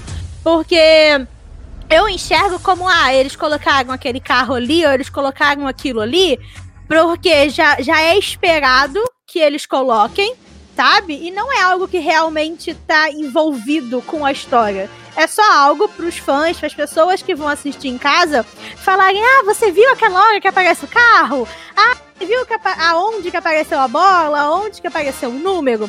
Sabe? Então, para mim, eu acho que a teoria ela é tão enraizada nos easter eggs que ela acaba ficando furada, sabe? Pela essa, essa, essa visão que eu tenho de o porquê que aquilo tá ali não, não, não, não tem a ver com a história. E sim, tipo, com a produção e com as pessoas envolvidas e tal. Mas enfim, Vitor, responde a pergunta que eu também quero saber, que eu, eu fiquei curiosa quando saiu os filmes. Eu vi, eu vi o pessoal comentando e vi que pessoas fizeram vídeos, mas tipo, eu não assisti para ver qual que era a resposta. Ah, o pior é que a gente não acredita na teoria, mas quer saber. Mas é legal saber, porque eu quero ver, tipo, pessoa, sabe, vai conseguir. Porque aquilo é o exercício de imaginação. Sim, sim, sim, como que a pessoa vai conseguir linkar, sabe? Olha, com a palavra. Lori, cara. É, Lori, com, com, essa última coisa que tu falaste agora, sobre a, a teoria tá tão enraizada nos easter eggs que parece que é mais algo que tá lá aleatoriamente do que algo em si, uhum. eu vou fazer uma outra referência com o mundo dos videogames. Porque, enfim, né? Eu sou, sou gamer e acabou. Assim, olha, olha, o problema que vocês arranjaram para vocês. olha. Então, assim, é, um, dos, um dos meus jogos preferidos de todos os tempos e que tem uma tem uma uma ideia muito encadeada exatamente nisso, ela tá presa muito nessa ideia de que uma história maior não é contada pro, pro consumidor daquele produto cultural diretamente pelo roteiro principal. Mas uhum. tem uma história gigante por trás que é contada pelos detalhes. Uhum. O, não sei se vocês conhecem, se acompanham videogames, mas certamente os nossos ouvintes vão talvez é, assimilar isso. Mas é a série Souls. Mais especificamente a série Dark Souls. A história de Dark Souls ela é entregue Assim como quem diz assim: ah, tu tá com fome, tá aqui os ingredientes, vai cozinhar. Uhum. E, não, e, não, e não te dá o prato pronto. Se você chegar lá, aí você tem o prato, você tem lá os ingredientes. Você pode comer só os ingredientes? Pode. Mas aí você vai comer a receita completa? Não, não vai comer a receita uhum. completa. Então a série Souls, ela tem um roteiro principal, que é aquela que guia o, o jogador do início até o final, mas ela tem toda a história, todo o universo daquilo, daqueles eventos, daquela, daquela história que está sendo contada, ela é contada na descrição dos itens, uhum. dos equipamentos. Ela não está contada ali quando você conversa com uma pessoa, até porque a maioria dos diálogos do, da, da, da série inteira são super rasos, eles não revelam quase nada. A não ser que os personagens estão cheios de desesperança. Mas os itens contam toda a história do jogo e aí você consegue perceber, ah, então foi isso que aconteceu aqui. Ah, foi por isso que tal evento aconteceu. Então assim, é essa narrativa de contar a história maior pelos detalhes, ao invés de contar a história maior no evento em si, ela também tem outros fundamentos em escolas narrativas de literatura. Então, assim, você tem elementos que contam a história muito maior do que exatamente o, o, o roteiro principal. Mas vamos à pergunta, né? ah, Como que de acho que se encaixa dois irmãos e que se encaixa Soul? Alguma curiosidade para responder primeiro, tipo, eu tô mais curioso por Soul, mais curioso por dois irmãos? Vamos eu... na ordem de lançamento? Fica mais é. fácil. ordem de lançamento. É. Então tá, por ordem de lançamento. Dois irmãos se encaixam no seguinte: dois irmãos, na teoria, ocorre em um momento de repovoamento da Terra e de redescoberta das fontes principais de energia que existem no mundo da Pixar. Quais são essas fontes de energia? Quase todas elas revolvem mesmo as emoções humanas. As emoções humanas é. são aquilo que move o universo da Pixar como uma grande força, como se fosse o deus da, da, da, do universo Pixar seriam as emoções humanas. E essas emoções elas são mais fortes, mais poderosas conforme as pessoas desenvolvem laços.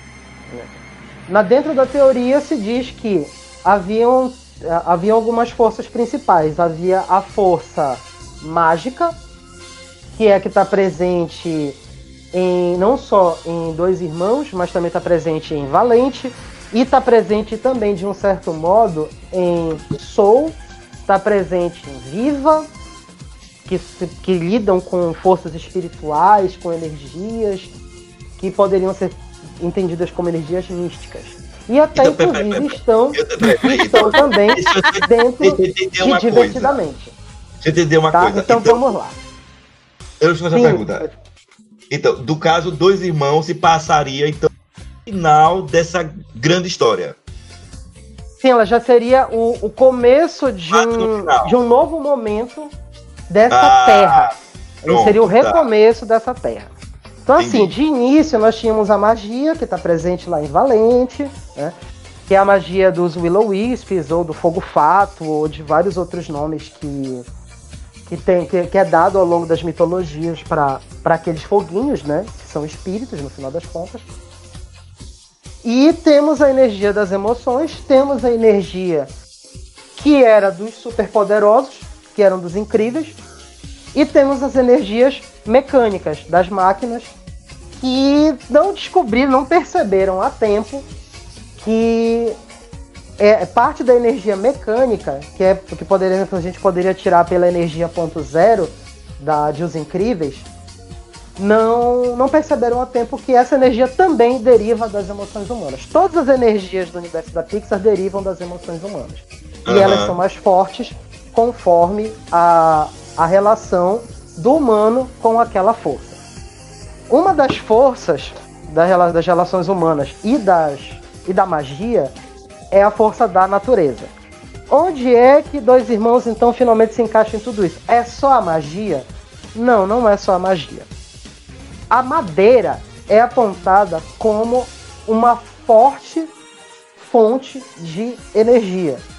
Onde que isso está explicado? Em que filme falaram isso? Para começo de conversa, o catalista lá, o catalisador de magia. É criatividade. É, do Ian. É, o catalisador Realmente, de magia do Ian. Super exercício. É de madeira. Os, os trabalhos das, da, da, da bruxa, que seria a Bu, né, todos eles são feitos em entalhes de madeira. Ah, mas é porque ela talhava madeira porque era no, na pré-história. Sim, mas tem outras fontes. Outra, as portas que levam para outros tempos e espaços de Monstros S.A. e também em Soul. Olha aí onde é que Soul se encaixa. São portas de madeira.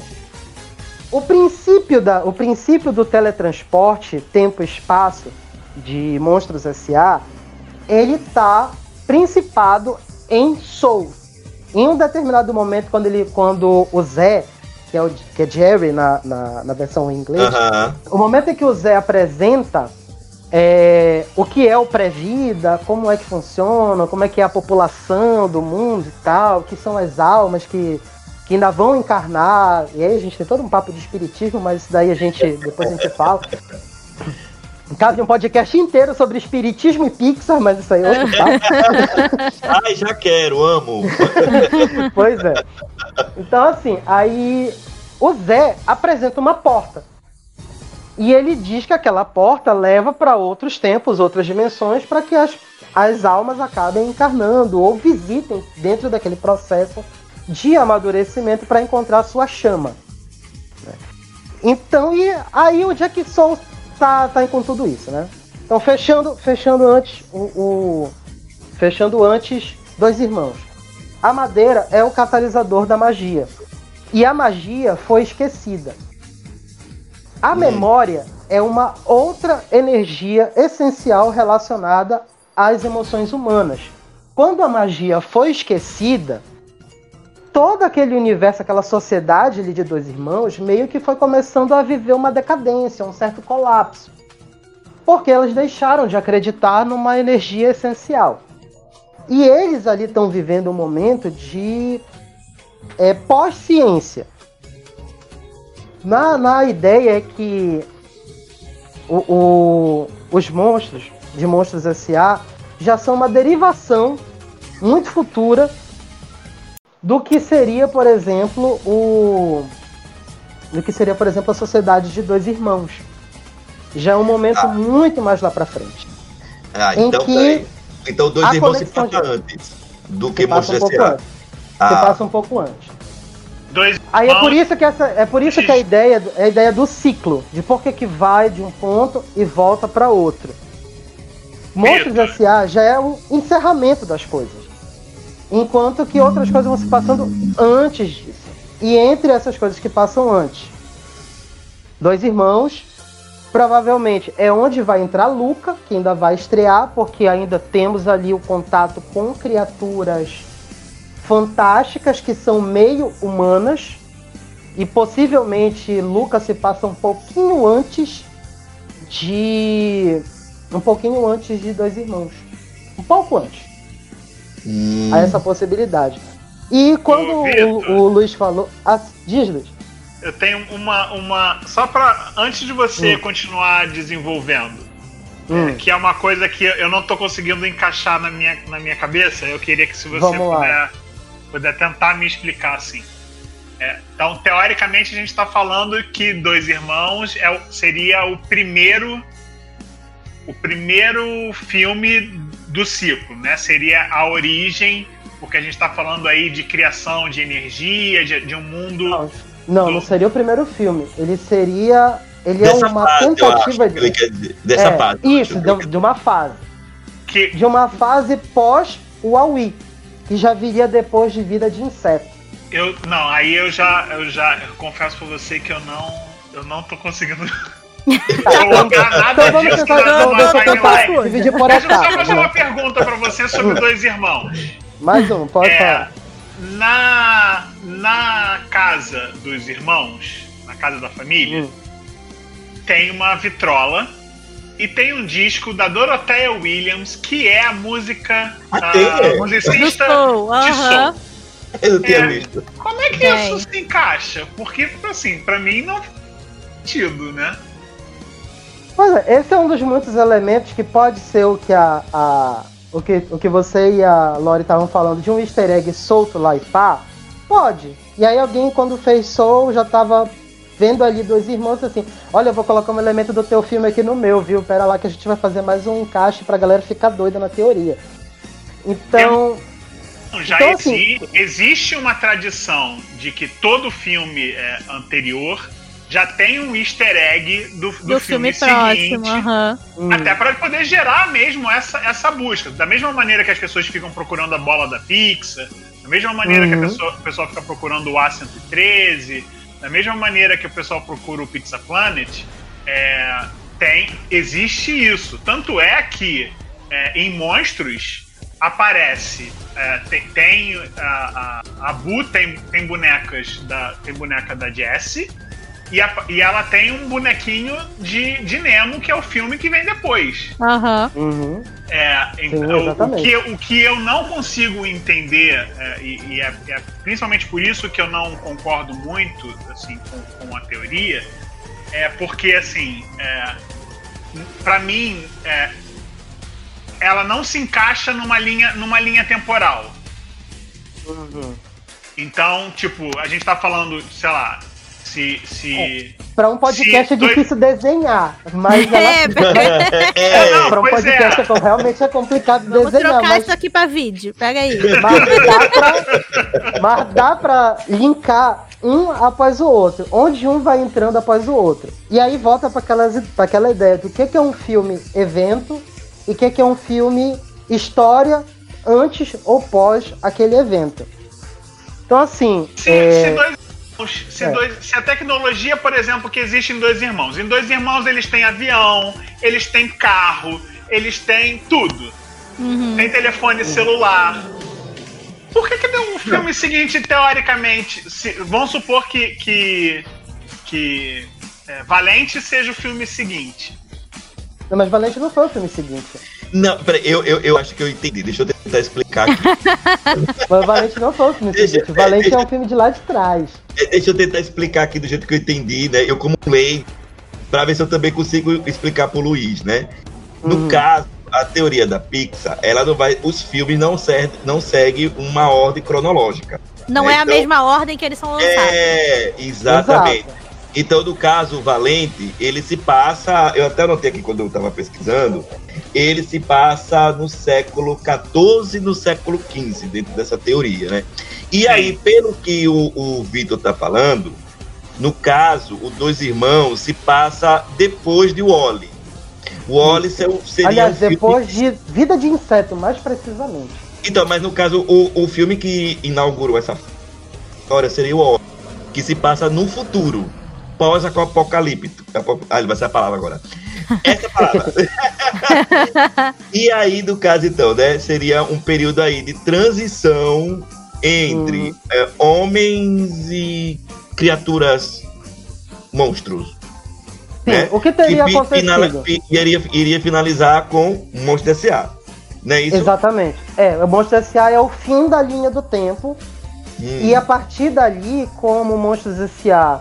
é o ponto do, do universo da Pixar que dominou a viagem tempo e espaço através das portas de madeira. Mas o que que. Pega aí. Mas o que que confirma que Ah. as portas do Monstros S.A. estão viajando no tempo?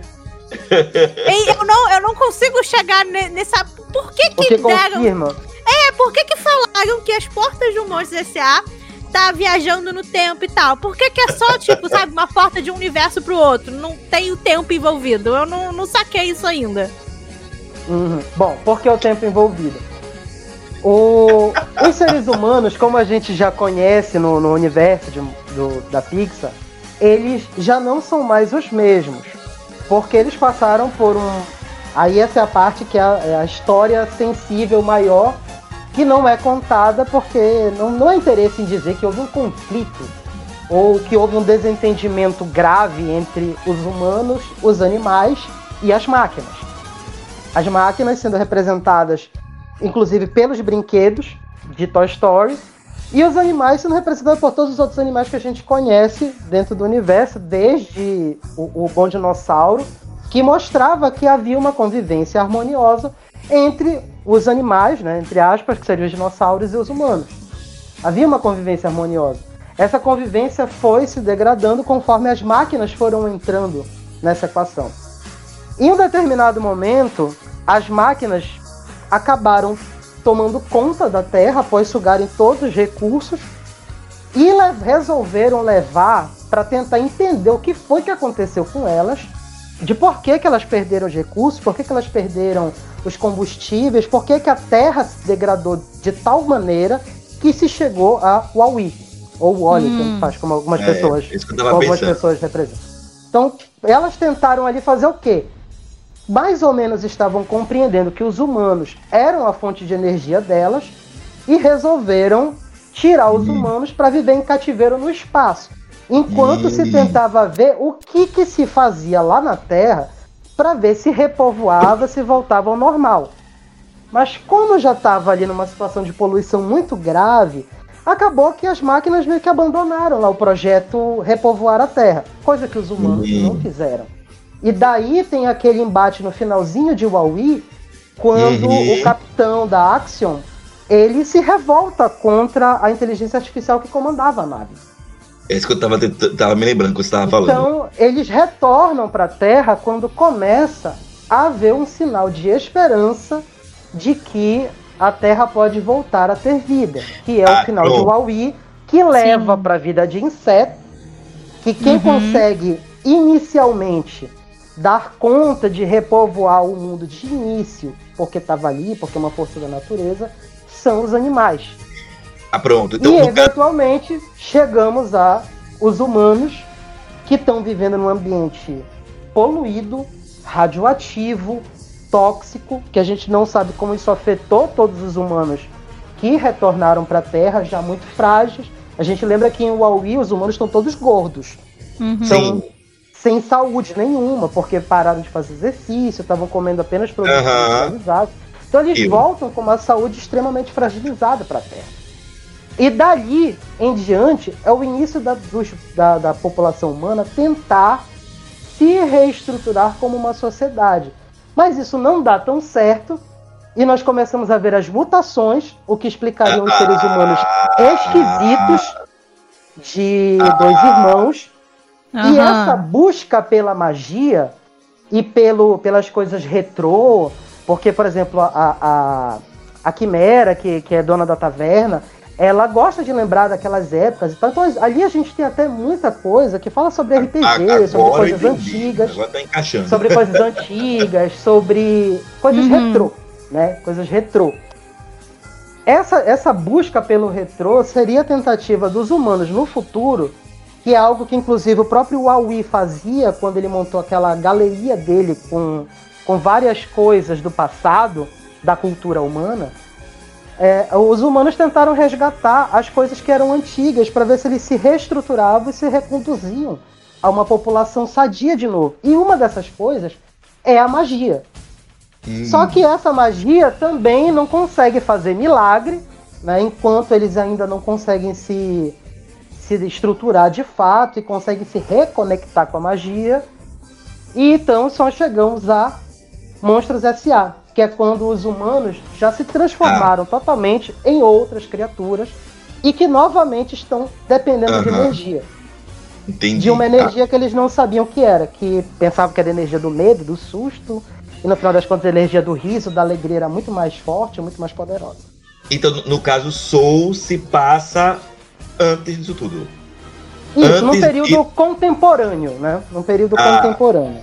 Entendi. Ele entendi. vai ser. So, é, Soul já vai se passar ali é, depois de Divertidamente. Aí algumas pessoas já estavam dizendo. Ah, mas a, a Espírito 22 é a Ai, Riley. eu odeio isso. Nossa, que raiva que me dá esse negócio. Enfim. A Espírito 20 é. A 22 é a Riley, de Divertidamente. Bom, não faz sentido que ela Ai, seja não. Riley. Graças a Deus. Por- não, não, fa- não, não faz sentido mesmo. Que bom. Não, realmente não faz sentido. Concordamos em uma coisa. É. Por que, que não faz sentido? E a gente tem ali um- um- duas coisas que se linkam ali entre Divertidamente e Soul. Tá? E isso não é nem a parte da energia, da magia toda que tem a ver com o mundo espiritual. Ou com a energia das, das emoções. Mas tem a ver com. Na, na, em Soul, Brang, que é uma outra empresa, a, a empresa Brang, é a empresa em que o pai da Riley trabalhava. Quando o pai da Riley estava trabalhando na Brang, foi a razão pela qual houve todos os eventos de Divertidamente, porque eles se mudaram, foram pra uma outra Uhum. cidade. É, a, a- o pai da Riley estava trabalhando na Brang. E a Brang era uma startup. E quando, se- quando nós chegamos em Seoul, a Brang é uma grande empresa que inclusive anuncia até no metrô da cidade, onde se passa Seoul. Então assim, não dá para uma startup do nada sair anunciando um bocado de coisa por aí, porque ela não tem grana. Mas como é que ela tava ali com, catando dinheiro, que era como acontecia com o 40? Então assim, numa linha do tempo não há sentido em divertidamente se passar depois de Soul para dizer que a Riley era a, a, a Espírito 22. Ela tem Nossa, semelhanças ali estéticas? Tem. Os dentinhos, a bochecha e tal, o olhar meio, meio maroto, mas é uma coisa de criança, então É. não, não dá para dizer que uma coisa levou a outra a- nesse sentido. Mas, já fazendo. Aí tu me perguntou, onde é que o Luca vai entrar porque que eu sou abusado, né? em uma das cenas de Soul, mais ou menos, acho que se eu não me, se eu não me falha a memória, logo quando o senhor tá saindo do, do metrô, tem um cartaz falando visite Porto Rosso. Sim. Hum, E Porto Rosso é o lugar onde vai se passar Sim. Luca. Uhum. E ali nós ainda temos um. Em Luca, a gente vai saber que ainda há um resquício na Terra de criaturas místicas ali e tal, ou já iniciando um novo momento de misticismo na, na, no universo da Pixar. E é aí que esse filme se encaixa. hum. Por último, para fechar esse meu, esse meu conceito, o que novamente vai acabar batendo lá no espiritismo, mas enfim, isso é outra coisa. Amo. Quando quando a, a 22 tá e, o- e o, o eu estou, droga, tô me lem- tô esquecendo o nome do personagem agora de Soul. Joe. É, Joe. isso, quando o Joe tá, é, quando o Joe, isso, obrigado. Quando o Joe tá conhecendo, né, o pré-vida e o, o pós-vida, ele é apresentado a uma área que tem ali, que congrega ali, mais uma vez, uma grande galeria de elementos do universo da Pixar. Ali nós temos, inclusive, a nave de Huawei, que é a Axion.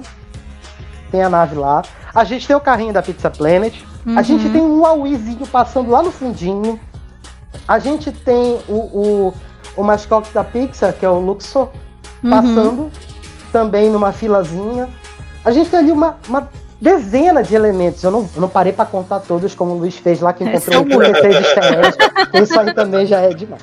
Mas assim, é ali também uma grande galeria, onde temos várias e várias e vários elementos que mostram ali uma conexão entre esses universos. E por conta de algumas pessoas, tanto atuais quanto passadas, terem sido mentores da, da, 22. da Espírito 22, a gente volta à ideia de que essas coisas sim acabam se conectando por tempo, por espaço, por períodos, por épocas, e o mundo espiritual é um tecido a parte disso. É um tecido que existe ali e que por onde a magia também permite essa passagem de tempo. Fim da, da minha ideia. Tá, mas peraí, pera, calma. Hum. Ainda tá confuso. Voltando lá pro Monstros S.A. Você então tá me Voltando pro Monstros dizendo. Tá, é porque eu Uhum. tô, eu tô encucada com o Monstros S.A. Mas então, Pelo visto é que você gosta muito, né? eu, sim, mas eu fiz o ranking da Pixar Monstros S.A. meu segundo lugar. É, Uhum. é, Qual o primeiro? Só por curiosidade. Os Incríveis. Os incríveis. Ah, tá. Beleza. voltando, voltando no Monstros S.A. Então você tá me dizendo que o que comprova que as portas, né, são. Tipo, viajam no tempo é porque eles estão usando, tipo, magia. Sim. Resquício de magia que veio lá do Onward, não sei o quê. Beleza. resquícios de magia que existem, que existe desde Valente. Sim, sim, sim. Essa parte eu saquei. Mas o que- eu, eu quero, tipo assim, um troço concreto, assim, sabe? O que que filme, sabe, dá essa, essa, essa ideia, esse negócio de que, de que, ah, as portas têm magia envolvido e não só a tecnologia, sabe? Que é o que eu entendo assistindo o filme, é que aquilo ali tudo é uma grande tecnologia que os monstros criam pra poder eles eles andarem tipo dimensionalmente, né, falando, tipo de um, univer- de um Uhum. universo pro outro mas não sei, pelo menos pra mim, em nenhum momento ali comprova que eles estão realmente andando no tempo. No porque tempo, né? quando a gente vê, tipo, uma Universidade de Monstros e o Monstros e o Monstro S.A., né? O, quando o, no final lá da Universidade de Monstros eles vão pro, pro acampamento, você consegue perceber que ali é um período, tipo, antes do, do que a gente vê quando eles estão, tipo, com a Bu, no quarto da Bu, ou, né, viajando naquelas outras portas. Então dá a entender, pelo menos pra mim, que os dois universos, o universo dos monstros o universo dos seres humanos, o nosso, né, dos humanos, eles estão andando em sincronia, sabe? Os dois estão se passando mais ou menos ali na- nas mesmas épocas. Então, eu quero. É isso que eu, eu não consigo, sabe, compreender. Da onde que, que saiu essa prova do filme, sabe? De que não é só uma viagem dimensional, e sim uma viagem temporal, sabe? É, na verdade ela é uma viagem tanto espaço quanto tempo. Ela não é só dimensão, ela é tempo e espaço. Então, a, a gente vê isso na própria Valente. Quando a bruxa utiliza algumas portas e quando passa por elas, ela some. Sim, não, eu, eu sei, eu já. Então, mas assim, pra Hum. mim, isso aí, você tá falando, tipo, tá. Mas isso aí é a magia do Valente. Pra mim, eu não consigo, sabe, ver como que aquilo comprova uma coisa de outro filme. Entendeu? Eu acho que é, é o meu grande problema com a teoria da Pixar é esse. Porque é, algumas dessas coisas, assim, né, que estão envolvidas na teoria, tipo, ah, isso aqui funciona assim, porque lá no outro filme a gente vê isso. Sabe, pra mim, pra você tá me comprovando que realmente tá tudo conectado e que aquilo é aquilo tem que fazer sentido dentro do universo daquele filme, sabe? Eu tenho que ter Uhum. uma comprovação dentro daquele filme ali de que aquilo ali realmente funciona daquele jeito, ou de que aquilo ali realmente faz sentido, sabe? A gente pode ir ali, no- então vamos voltar mais especificamente para Monstros S.A. Vamos voltar para lá então, que é, que é o teu ponto mais forte de questionamento. É, eu, não sei, eu não sei se tu tá tentando imaginar que é, monstros se passem num universo e os humanos estejam em outro. É, pra mim é tipo isso, sabe? Sabe? Pra mim não, é isso. não são. Eles estão no mesmo, no mesmo planeta. É o planeta Terra ainda. Ainda é o planeta Terra, só que Ah. em períodos muito diferentes. Eu sempre que pensei acontece? que o, o Monte S.A. estava em outro universo. É, pra mim Não, também. é a pra mim, é mesmo é outro universo e a Terra, bom. onde tem as crianças, é outra coisa, sabe? A porta seria apenas para conectar os mundos. Só isso. eu pensei. Isso, isso, pra mim é isso. Na verdade, elas não conectam os mundos, elas conectam o tempo e o espaço. Assim Ah, como, tá. a, assim como a bruxa de Valente conseguia se teleportar pelas portas, assim como os espíritos na pré-vida, eles conseguem ir não só para o presente ou para o futuro, eles também conseguem reencarnar no passado. É por isso que eu falo que tem muito, muito espiritismo no, no, no. Mas assim, então no pré-vida, é, os espíritos não vão só para o futuro ou não vão só apenas para o presente. Os espíritos também, eles encarnam e reencarnam em outras épocas. E daí esse tecido do, do mundo espiritual, de que é possível ir para um lugar e outro, com uma porta sendo apresentada pelo Zé, ele mostra que essas, essa, essa passagem de tempo, ela é possível. É claro que a gente vai entrar numa filosofia muito profunda e eu, eu acho, né, isso aí já é uma interpretação minha, tá? não tem nada a ver com teoria Pixar ou nada, mas eu acho que é muito difícil tanto Viva a Vida é uma Festa quanto Soul não terem buscado alguns elementos do espiritismo. Ah, Eu, eu acho, com certeza. Isso é eu tenho certeza. impossível dizer que não foi buscar algum elemento lá. É possível sim. né? Eu na verdade, eu nem sou espírita, eu apenas acho muito curiosa a doutrina espírita. Ah, eu sou. eu acabei indo Eu sou. estudar e Eu eu não. gosto bastante. Eu gosto muito do espiritismo porque é uma, é uma doutrina interessante, mas não é a minha doutrina nem a minha religião. Mas é, é- é sensacional. Então não dá pra dizer que não foram buscar algum elemento lá. É, é bem provável que sim foram buscar elementos lá, porque nós temos esses elementos sendo contados há séculos pelo, pelos Uhum. livros espíritas, né? A gente tem décadas e décadas e décadas de estudo de pessoas dedicadas ao espiritismo contando desde Allan Kardec. Então, é difícil não pensar nisso. Então, se a gente for pensar nisso daí, a gente não vai muito longe para a produção brasileira, a gente vai para nosso lar. Nosso lar também mostra esse tecido, esse tecido espiritual, onde o tempo e o espaço se borram, ficam ali numa linha, numa linha borrada, não tem uma divisão específica. Porque ali você vê coisas super avançadas, como vê coisas muito antigas. E você vê espíritos que são avançados lidando com coisas antigas e espíritos antigos lidando com coisas muito avançadas. Então, assim, Olha, esse, é, essa, esse tecido que a gente é apresentado em Soul, ele mostra que, essa, que há essa possibilidade de que almas, espíritos, inclusive por energias que podem ser dominadas, e aí o que se pressupõe na teoria é que essas energias, essas técnicas, essas magias, essas forças, elas chegaram a ser dominadas por força tecnológica. E aí nós chegamos a, a, a Monstros S.A. Monstros S.A. é muito no futuro. E desde, e desde Dois Irmãos, a sociedade humana tenta se reconectar com a magia, Hum. com as forças místicas, com as forças mágicas. Desde Dois Irmãos, ela tenta se reconectar. Mas não dá tão certo. Então eles vão buscar na tecnologia novamente uma forma de manter esse, essas forças em funcionamento e com instrumento para elas próprias. E nesse caso é para buscar energia. Porque, mais uma vez, a sociedade está em colapso por problemas energéticos. E esse primeiro colapso aconteceu em Carros 2. Esse colapso de energia aconteceu em Carros 2. olha o Carros 2 aí, Lô. Adoro. Olha, eu tô Relâmpago vendo. Eu tô vendo que, assim, é- é um, é um tema que dá pra fazer uns 10 episódios, Lô. Porra, dá. Cada filme é um Ah, episódio. Porque o que a gente queria passar era isso mesmo, né? Aí, quem acredita, tudo no maior respeito, né? E, Claro. inclusive, a gente também espera que as pessoas que mandem também é, e-mail pra gente, né? Falando sobre o que é que se acredita ou se não acredita na teoria da Pixar, que além de também respeitar os nossos convidados, né? O ponto de vista de cada um, tanto do Luiz, que não, que não acredita, meu e da Lore também, que não acredita muito, né? também que respeite o ponto de vista do Vitor, que acredita na, na, na teoria da Pixar, porque assim como o Vitor, tem muitas pessoas também que acreditam é, na teoria da, da Pixar e acreditem, qual é o problema? Não tem problema nenhum. É, Enquanto Lori, você, cada não um. tá, enquanto você não tá ferindo ninguém, amigo, Aham. faz o que você quiser.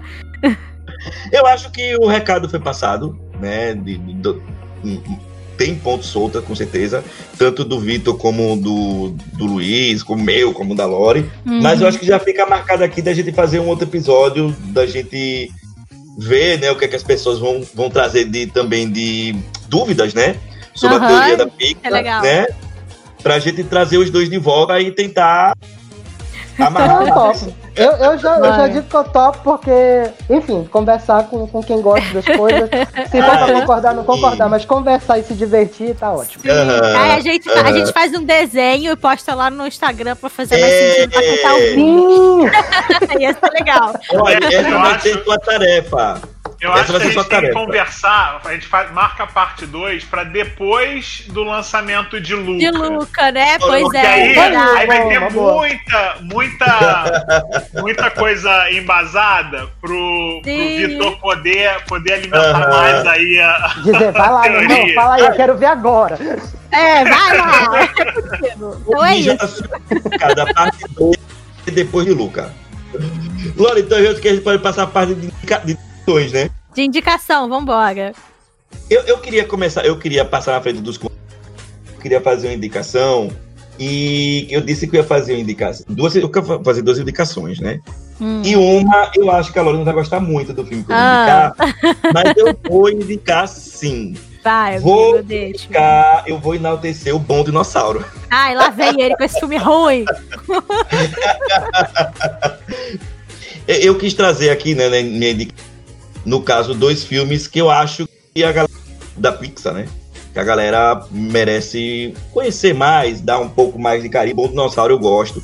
Não é o- um dos meus filmes assim preferidos da Pixar, né? Eu ainda não fiz, ao contrário da Lore, eu ainda não fiz o meu ranking da Pixar. Eu tô esperando o seu ranking, amigo, É, pra, eu gente, pra gente batalhar nos comentários. É, é. Mas, assim, também não é um filme que eu acho ruim, que tá lá embaixo no, no, na- na- no meu ranking, né? Uh, eu cheguei à conclusão depois do episódio que a gente fez do que a gente não gosta, que eu gosto muito da amizade do Arlo e do Spot, eu acho que é uma coisa que me pega muito no, no Bom Dinossauro. Então, minha indicação é né, um filme pouco conhecido, é um, é um dos poucos filmes da, da Pixar que flopou, uh, então minha indicação é O Bom Dinossauro. E a outra indicação é assistir Dois Irmãos, que é um filme que perfeito, flopou, perfeito, Opa. sem defeito, perfeito, sem defeito, uh, que flopou por causa da pandemia. Mas entre os dois, eu acho que a galera conhece mais, com certeza, né? Até porque é mais recente. Mas concordo com a Lori, é perfeito, sem defeito. Então, minha indicação é o Bom Dinossauro e os dois irmãos. É, Luiz, qual é a sua indicação? Indicação. Eu tô. Eu confesso para você que eu tô meio perdido o que que, o que, que eu indicaria é, hum. Eu vou, eu vou, não vou para uma indicação de, de filme não, eu vou para uma indicação de, de livro. Uhum, pode indicar. É, eu vou indicar para vocês o livro é, The Art of Pixar, que ganhou Ai, uma segunda quero. edição, ganhou uma segunda edição esse ano, é, no final do ano passado para o início desse ano que é, incluindo é um, é um livro que tem todos os color scripts de todos os filmes da Pixar. Eu sou. É, de todos os longos. Então é, é, é, lindo o filme, e aí ele teve uma edição alguns anos atrás, e agora lançaram uma edição revista e ampliada dele, que é belíssima, com, com, os, com os color scripts até Soul. Então é bem bacana de, de ver. É uma dica uma dica bem legal. Assim, legal. Eu, eu, sou fã do, dos. Bom, sou fã da Pixar, então é, tenho todos os livros de arte dos filmes. Mas esse Ai, é, que sonho, eu quero muito. É um que, que, que meio que passa desapercebido, como ele não trata especificamente de um filme, ele passa meio desapercebido, então fica aí a minha dica, dica pro pessoal procurar Legal. The Art of Pixar. Ele é da, de uma editora chamada Chronicle Books. Legal, legal, gostei da indicação. É, Vitor, sua indicação. Bom, eu vou partir para uma outra que também não é livro, então também não é filme. Como eu falei pra caramba de videogame aqui, eu vou fazer uma indicação de videogames. Uhum. A, que tá, é uma série que está sendo relançada todinha em celulares para Android, para iOS, quanto para computador, para Nintendo Switch, para PS4, Xbox. É, é uma... vai gostar da dica. Adoro. É uma, é uma, série, é uma série, é, é uma série de jogos de RPG de uma outra franquia da mesma empresa Square Enix, que é da, da série Final Fantasy, que é a série Saga. A série Saga ela é uma, é uma série de jogos de RPG que tem muito desse lance de histórias soltas que no final se conectam e criam uma história maior. E a série Saga toda é uma série extremamente desafiadora, ela é difícil, punitiva, uhum. ela é complicada, mas ela tem um senso de recompensa enorme, porque quando você consegue se ver superando os desafios mais absurdos possíveis que, que o jogo vai te impondo, você consegue perceber o teu progresso, você consegue perceber o domínio e você consegue ir apreciando a história que apesar de também ser meio superficial quando você lê, mas ela é imensamente rica quando você junta todos os pequenos elementos que você é apresentado ao longo do jogo. Eu estou jogando atualmente, estou quase terminando, o Romancing Saga 3 depois de ter terminado o Romance Saga 2. e vou jogar novamente, porque eu joguei no PlayStation na época, e tá saindo o remaster agora, que é o Saga Frontier, que é um jogo lindo em história e uma das trilhas sonoras mais épicas dos videogames. Então, quem gosta de, de ver múltiplas histórias no mesmo jogo se conectando a série Saga é um, é um bom lugar para se jogar. Lore, sua indicação. Olha, eu não tinha pensado em nada. Então, o quê? Abri o aplicativo do Disney Plus e pensei, vamos lá, o que, que tem de legal aqui pra recomendar para as pessoas? e ó, tenho, tenho dica boa. Chegou finalmente a última temporada da série As Enroladas Aventuras de Rapunzel. Que é uma série perfeita, que é a, a série, ela realmente, tipo, dá continuidade ao filme. Então, se você gosta de Enrolados, gosta da Rapunzel, do Eugene, né, do José Bezerra, você precisa assistir essa série. Ela tem três temporadas, ela já terminou. Uhum. Ela é muito boa, ela tem um visual diferente do filme, ela tem uma pegada meio 2D. É muito, muito, muito bonito. É muito. E ela é uma série que realmente, tipo, conseguiu expandir o universo, né, do filme de Enrolados de uma maneira muito incrível, muito criativa e muito gostosa de você acompanhar. Tem personagens novos, então, tipo assim, tem muita coisa legal. Se você é fã Uhum. de Enrolados, gosta de Rapunzel e ainda não assistiu essa série, pega pra assistir. Ela tava só com as duas primeiras temporadas no Disney Plus e agora chegou a terceira e a última.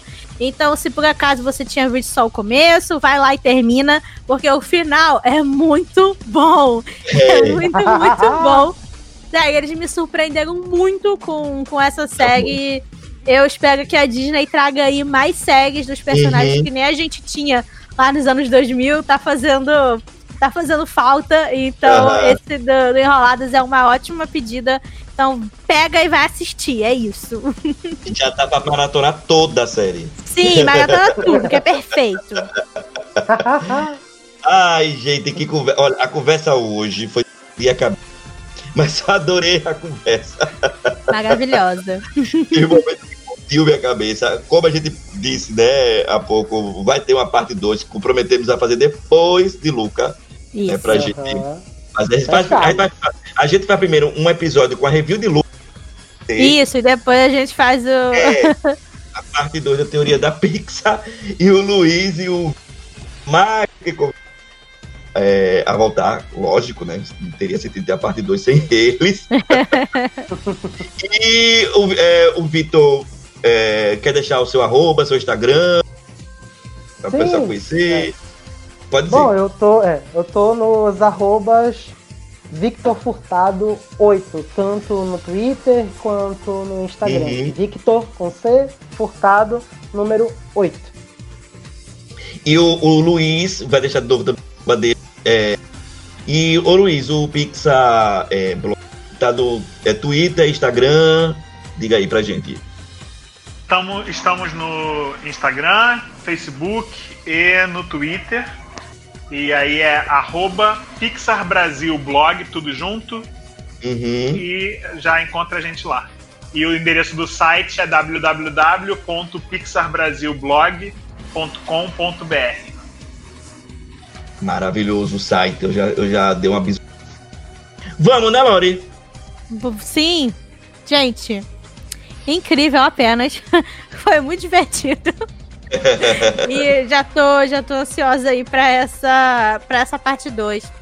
É, mais uma vez, muito obrigada por vocês terem topado vir participar. Principalmente a hora que a gente tá gravando. Estamos gravando de noite. Uma sexta-feira, o pessoal deixou de sextar pra vir aqui gravar com. pra gravar com a gente. Então, muito Depois obrigada. Tudo junto. Isso, depois do trabalho, largaram e vieram ficar maravilhosos, perfeito. Já tô Mas seguindo o Pixar Brasil Blog também. Também, gente, já, já entrei aqui no Twitter e segui todo mundo. Maravilha. Uhul. Mas segue, segue, ó. muito obrigado. É como a gente falou aqui várias vezes durante o episódio. Você, nosso ouvinte, manda uma mensagem pra gente comentando o que você acha desse assunto, o que você achou da nossa conversa, que a gente vai adorar ler no próximo episódio.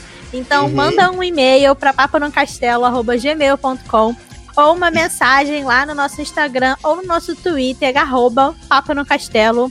E assim, é isso. E sigam a gente também, nossa arroba, né, Isso! E o Mundo Camundongo. Ah, a gente gosta de sempre receber pessoas novas lá nos nossos, nossos arrobas, né? Tanto Uhum. no Twitter como no Instagram. Veio conhecer também o trabalho da gente em paralelo que a gente tem aqui do, do Papo do Castelo. Luiz, obrigado. Vitor, obrigado. E aos nossos ouvintes, também obrigado né, por ter ouvido o nosso episódio. E até o nosso próximo episódio do seu podcast Papo do Castelo. Tchau! Bye, bye.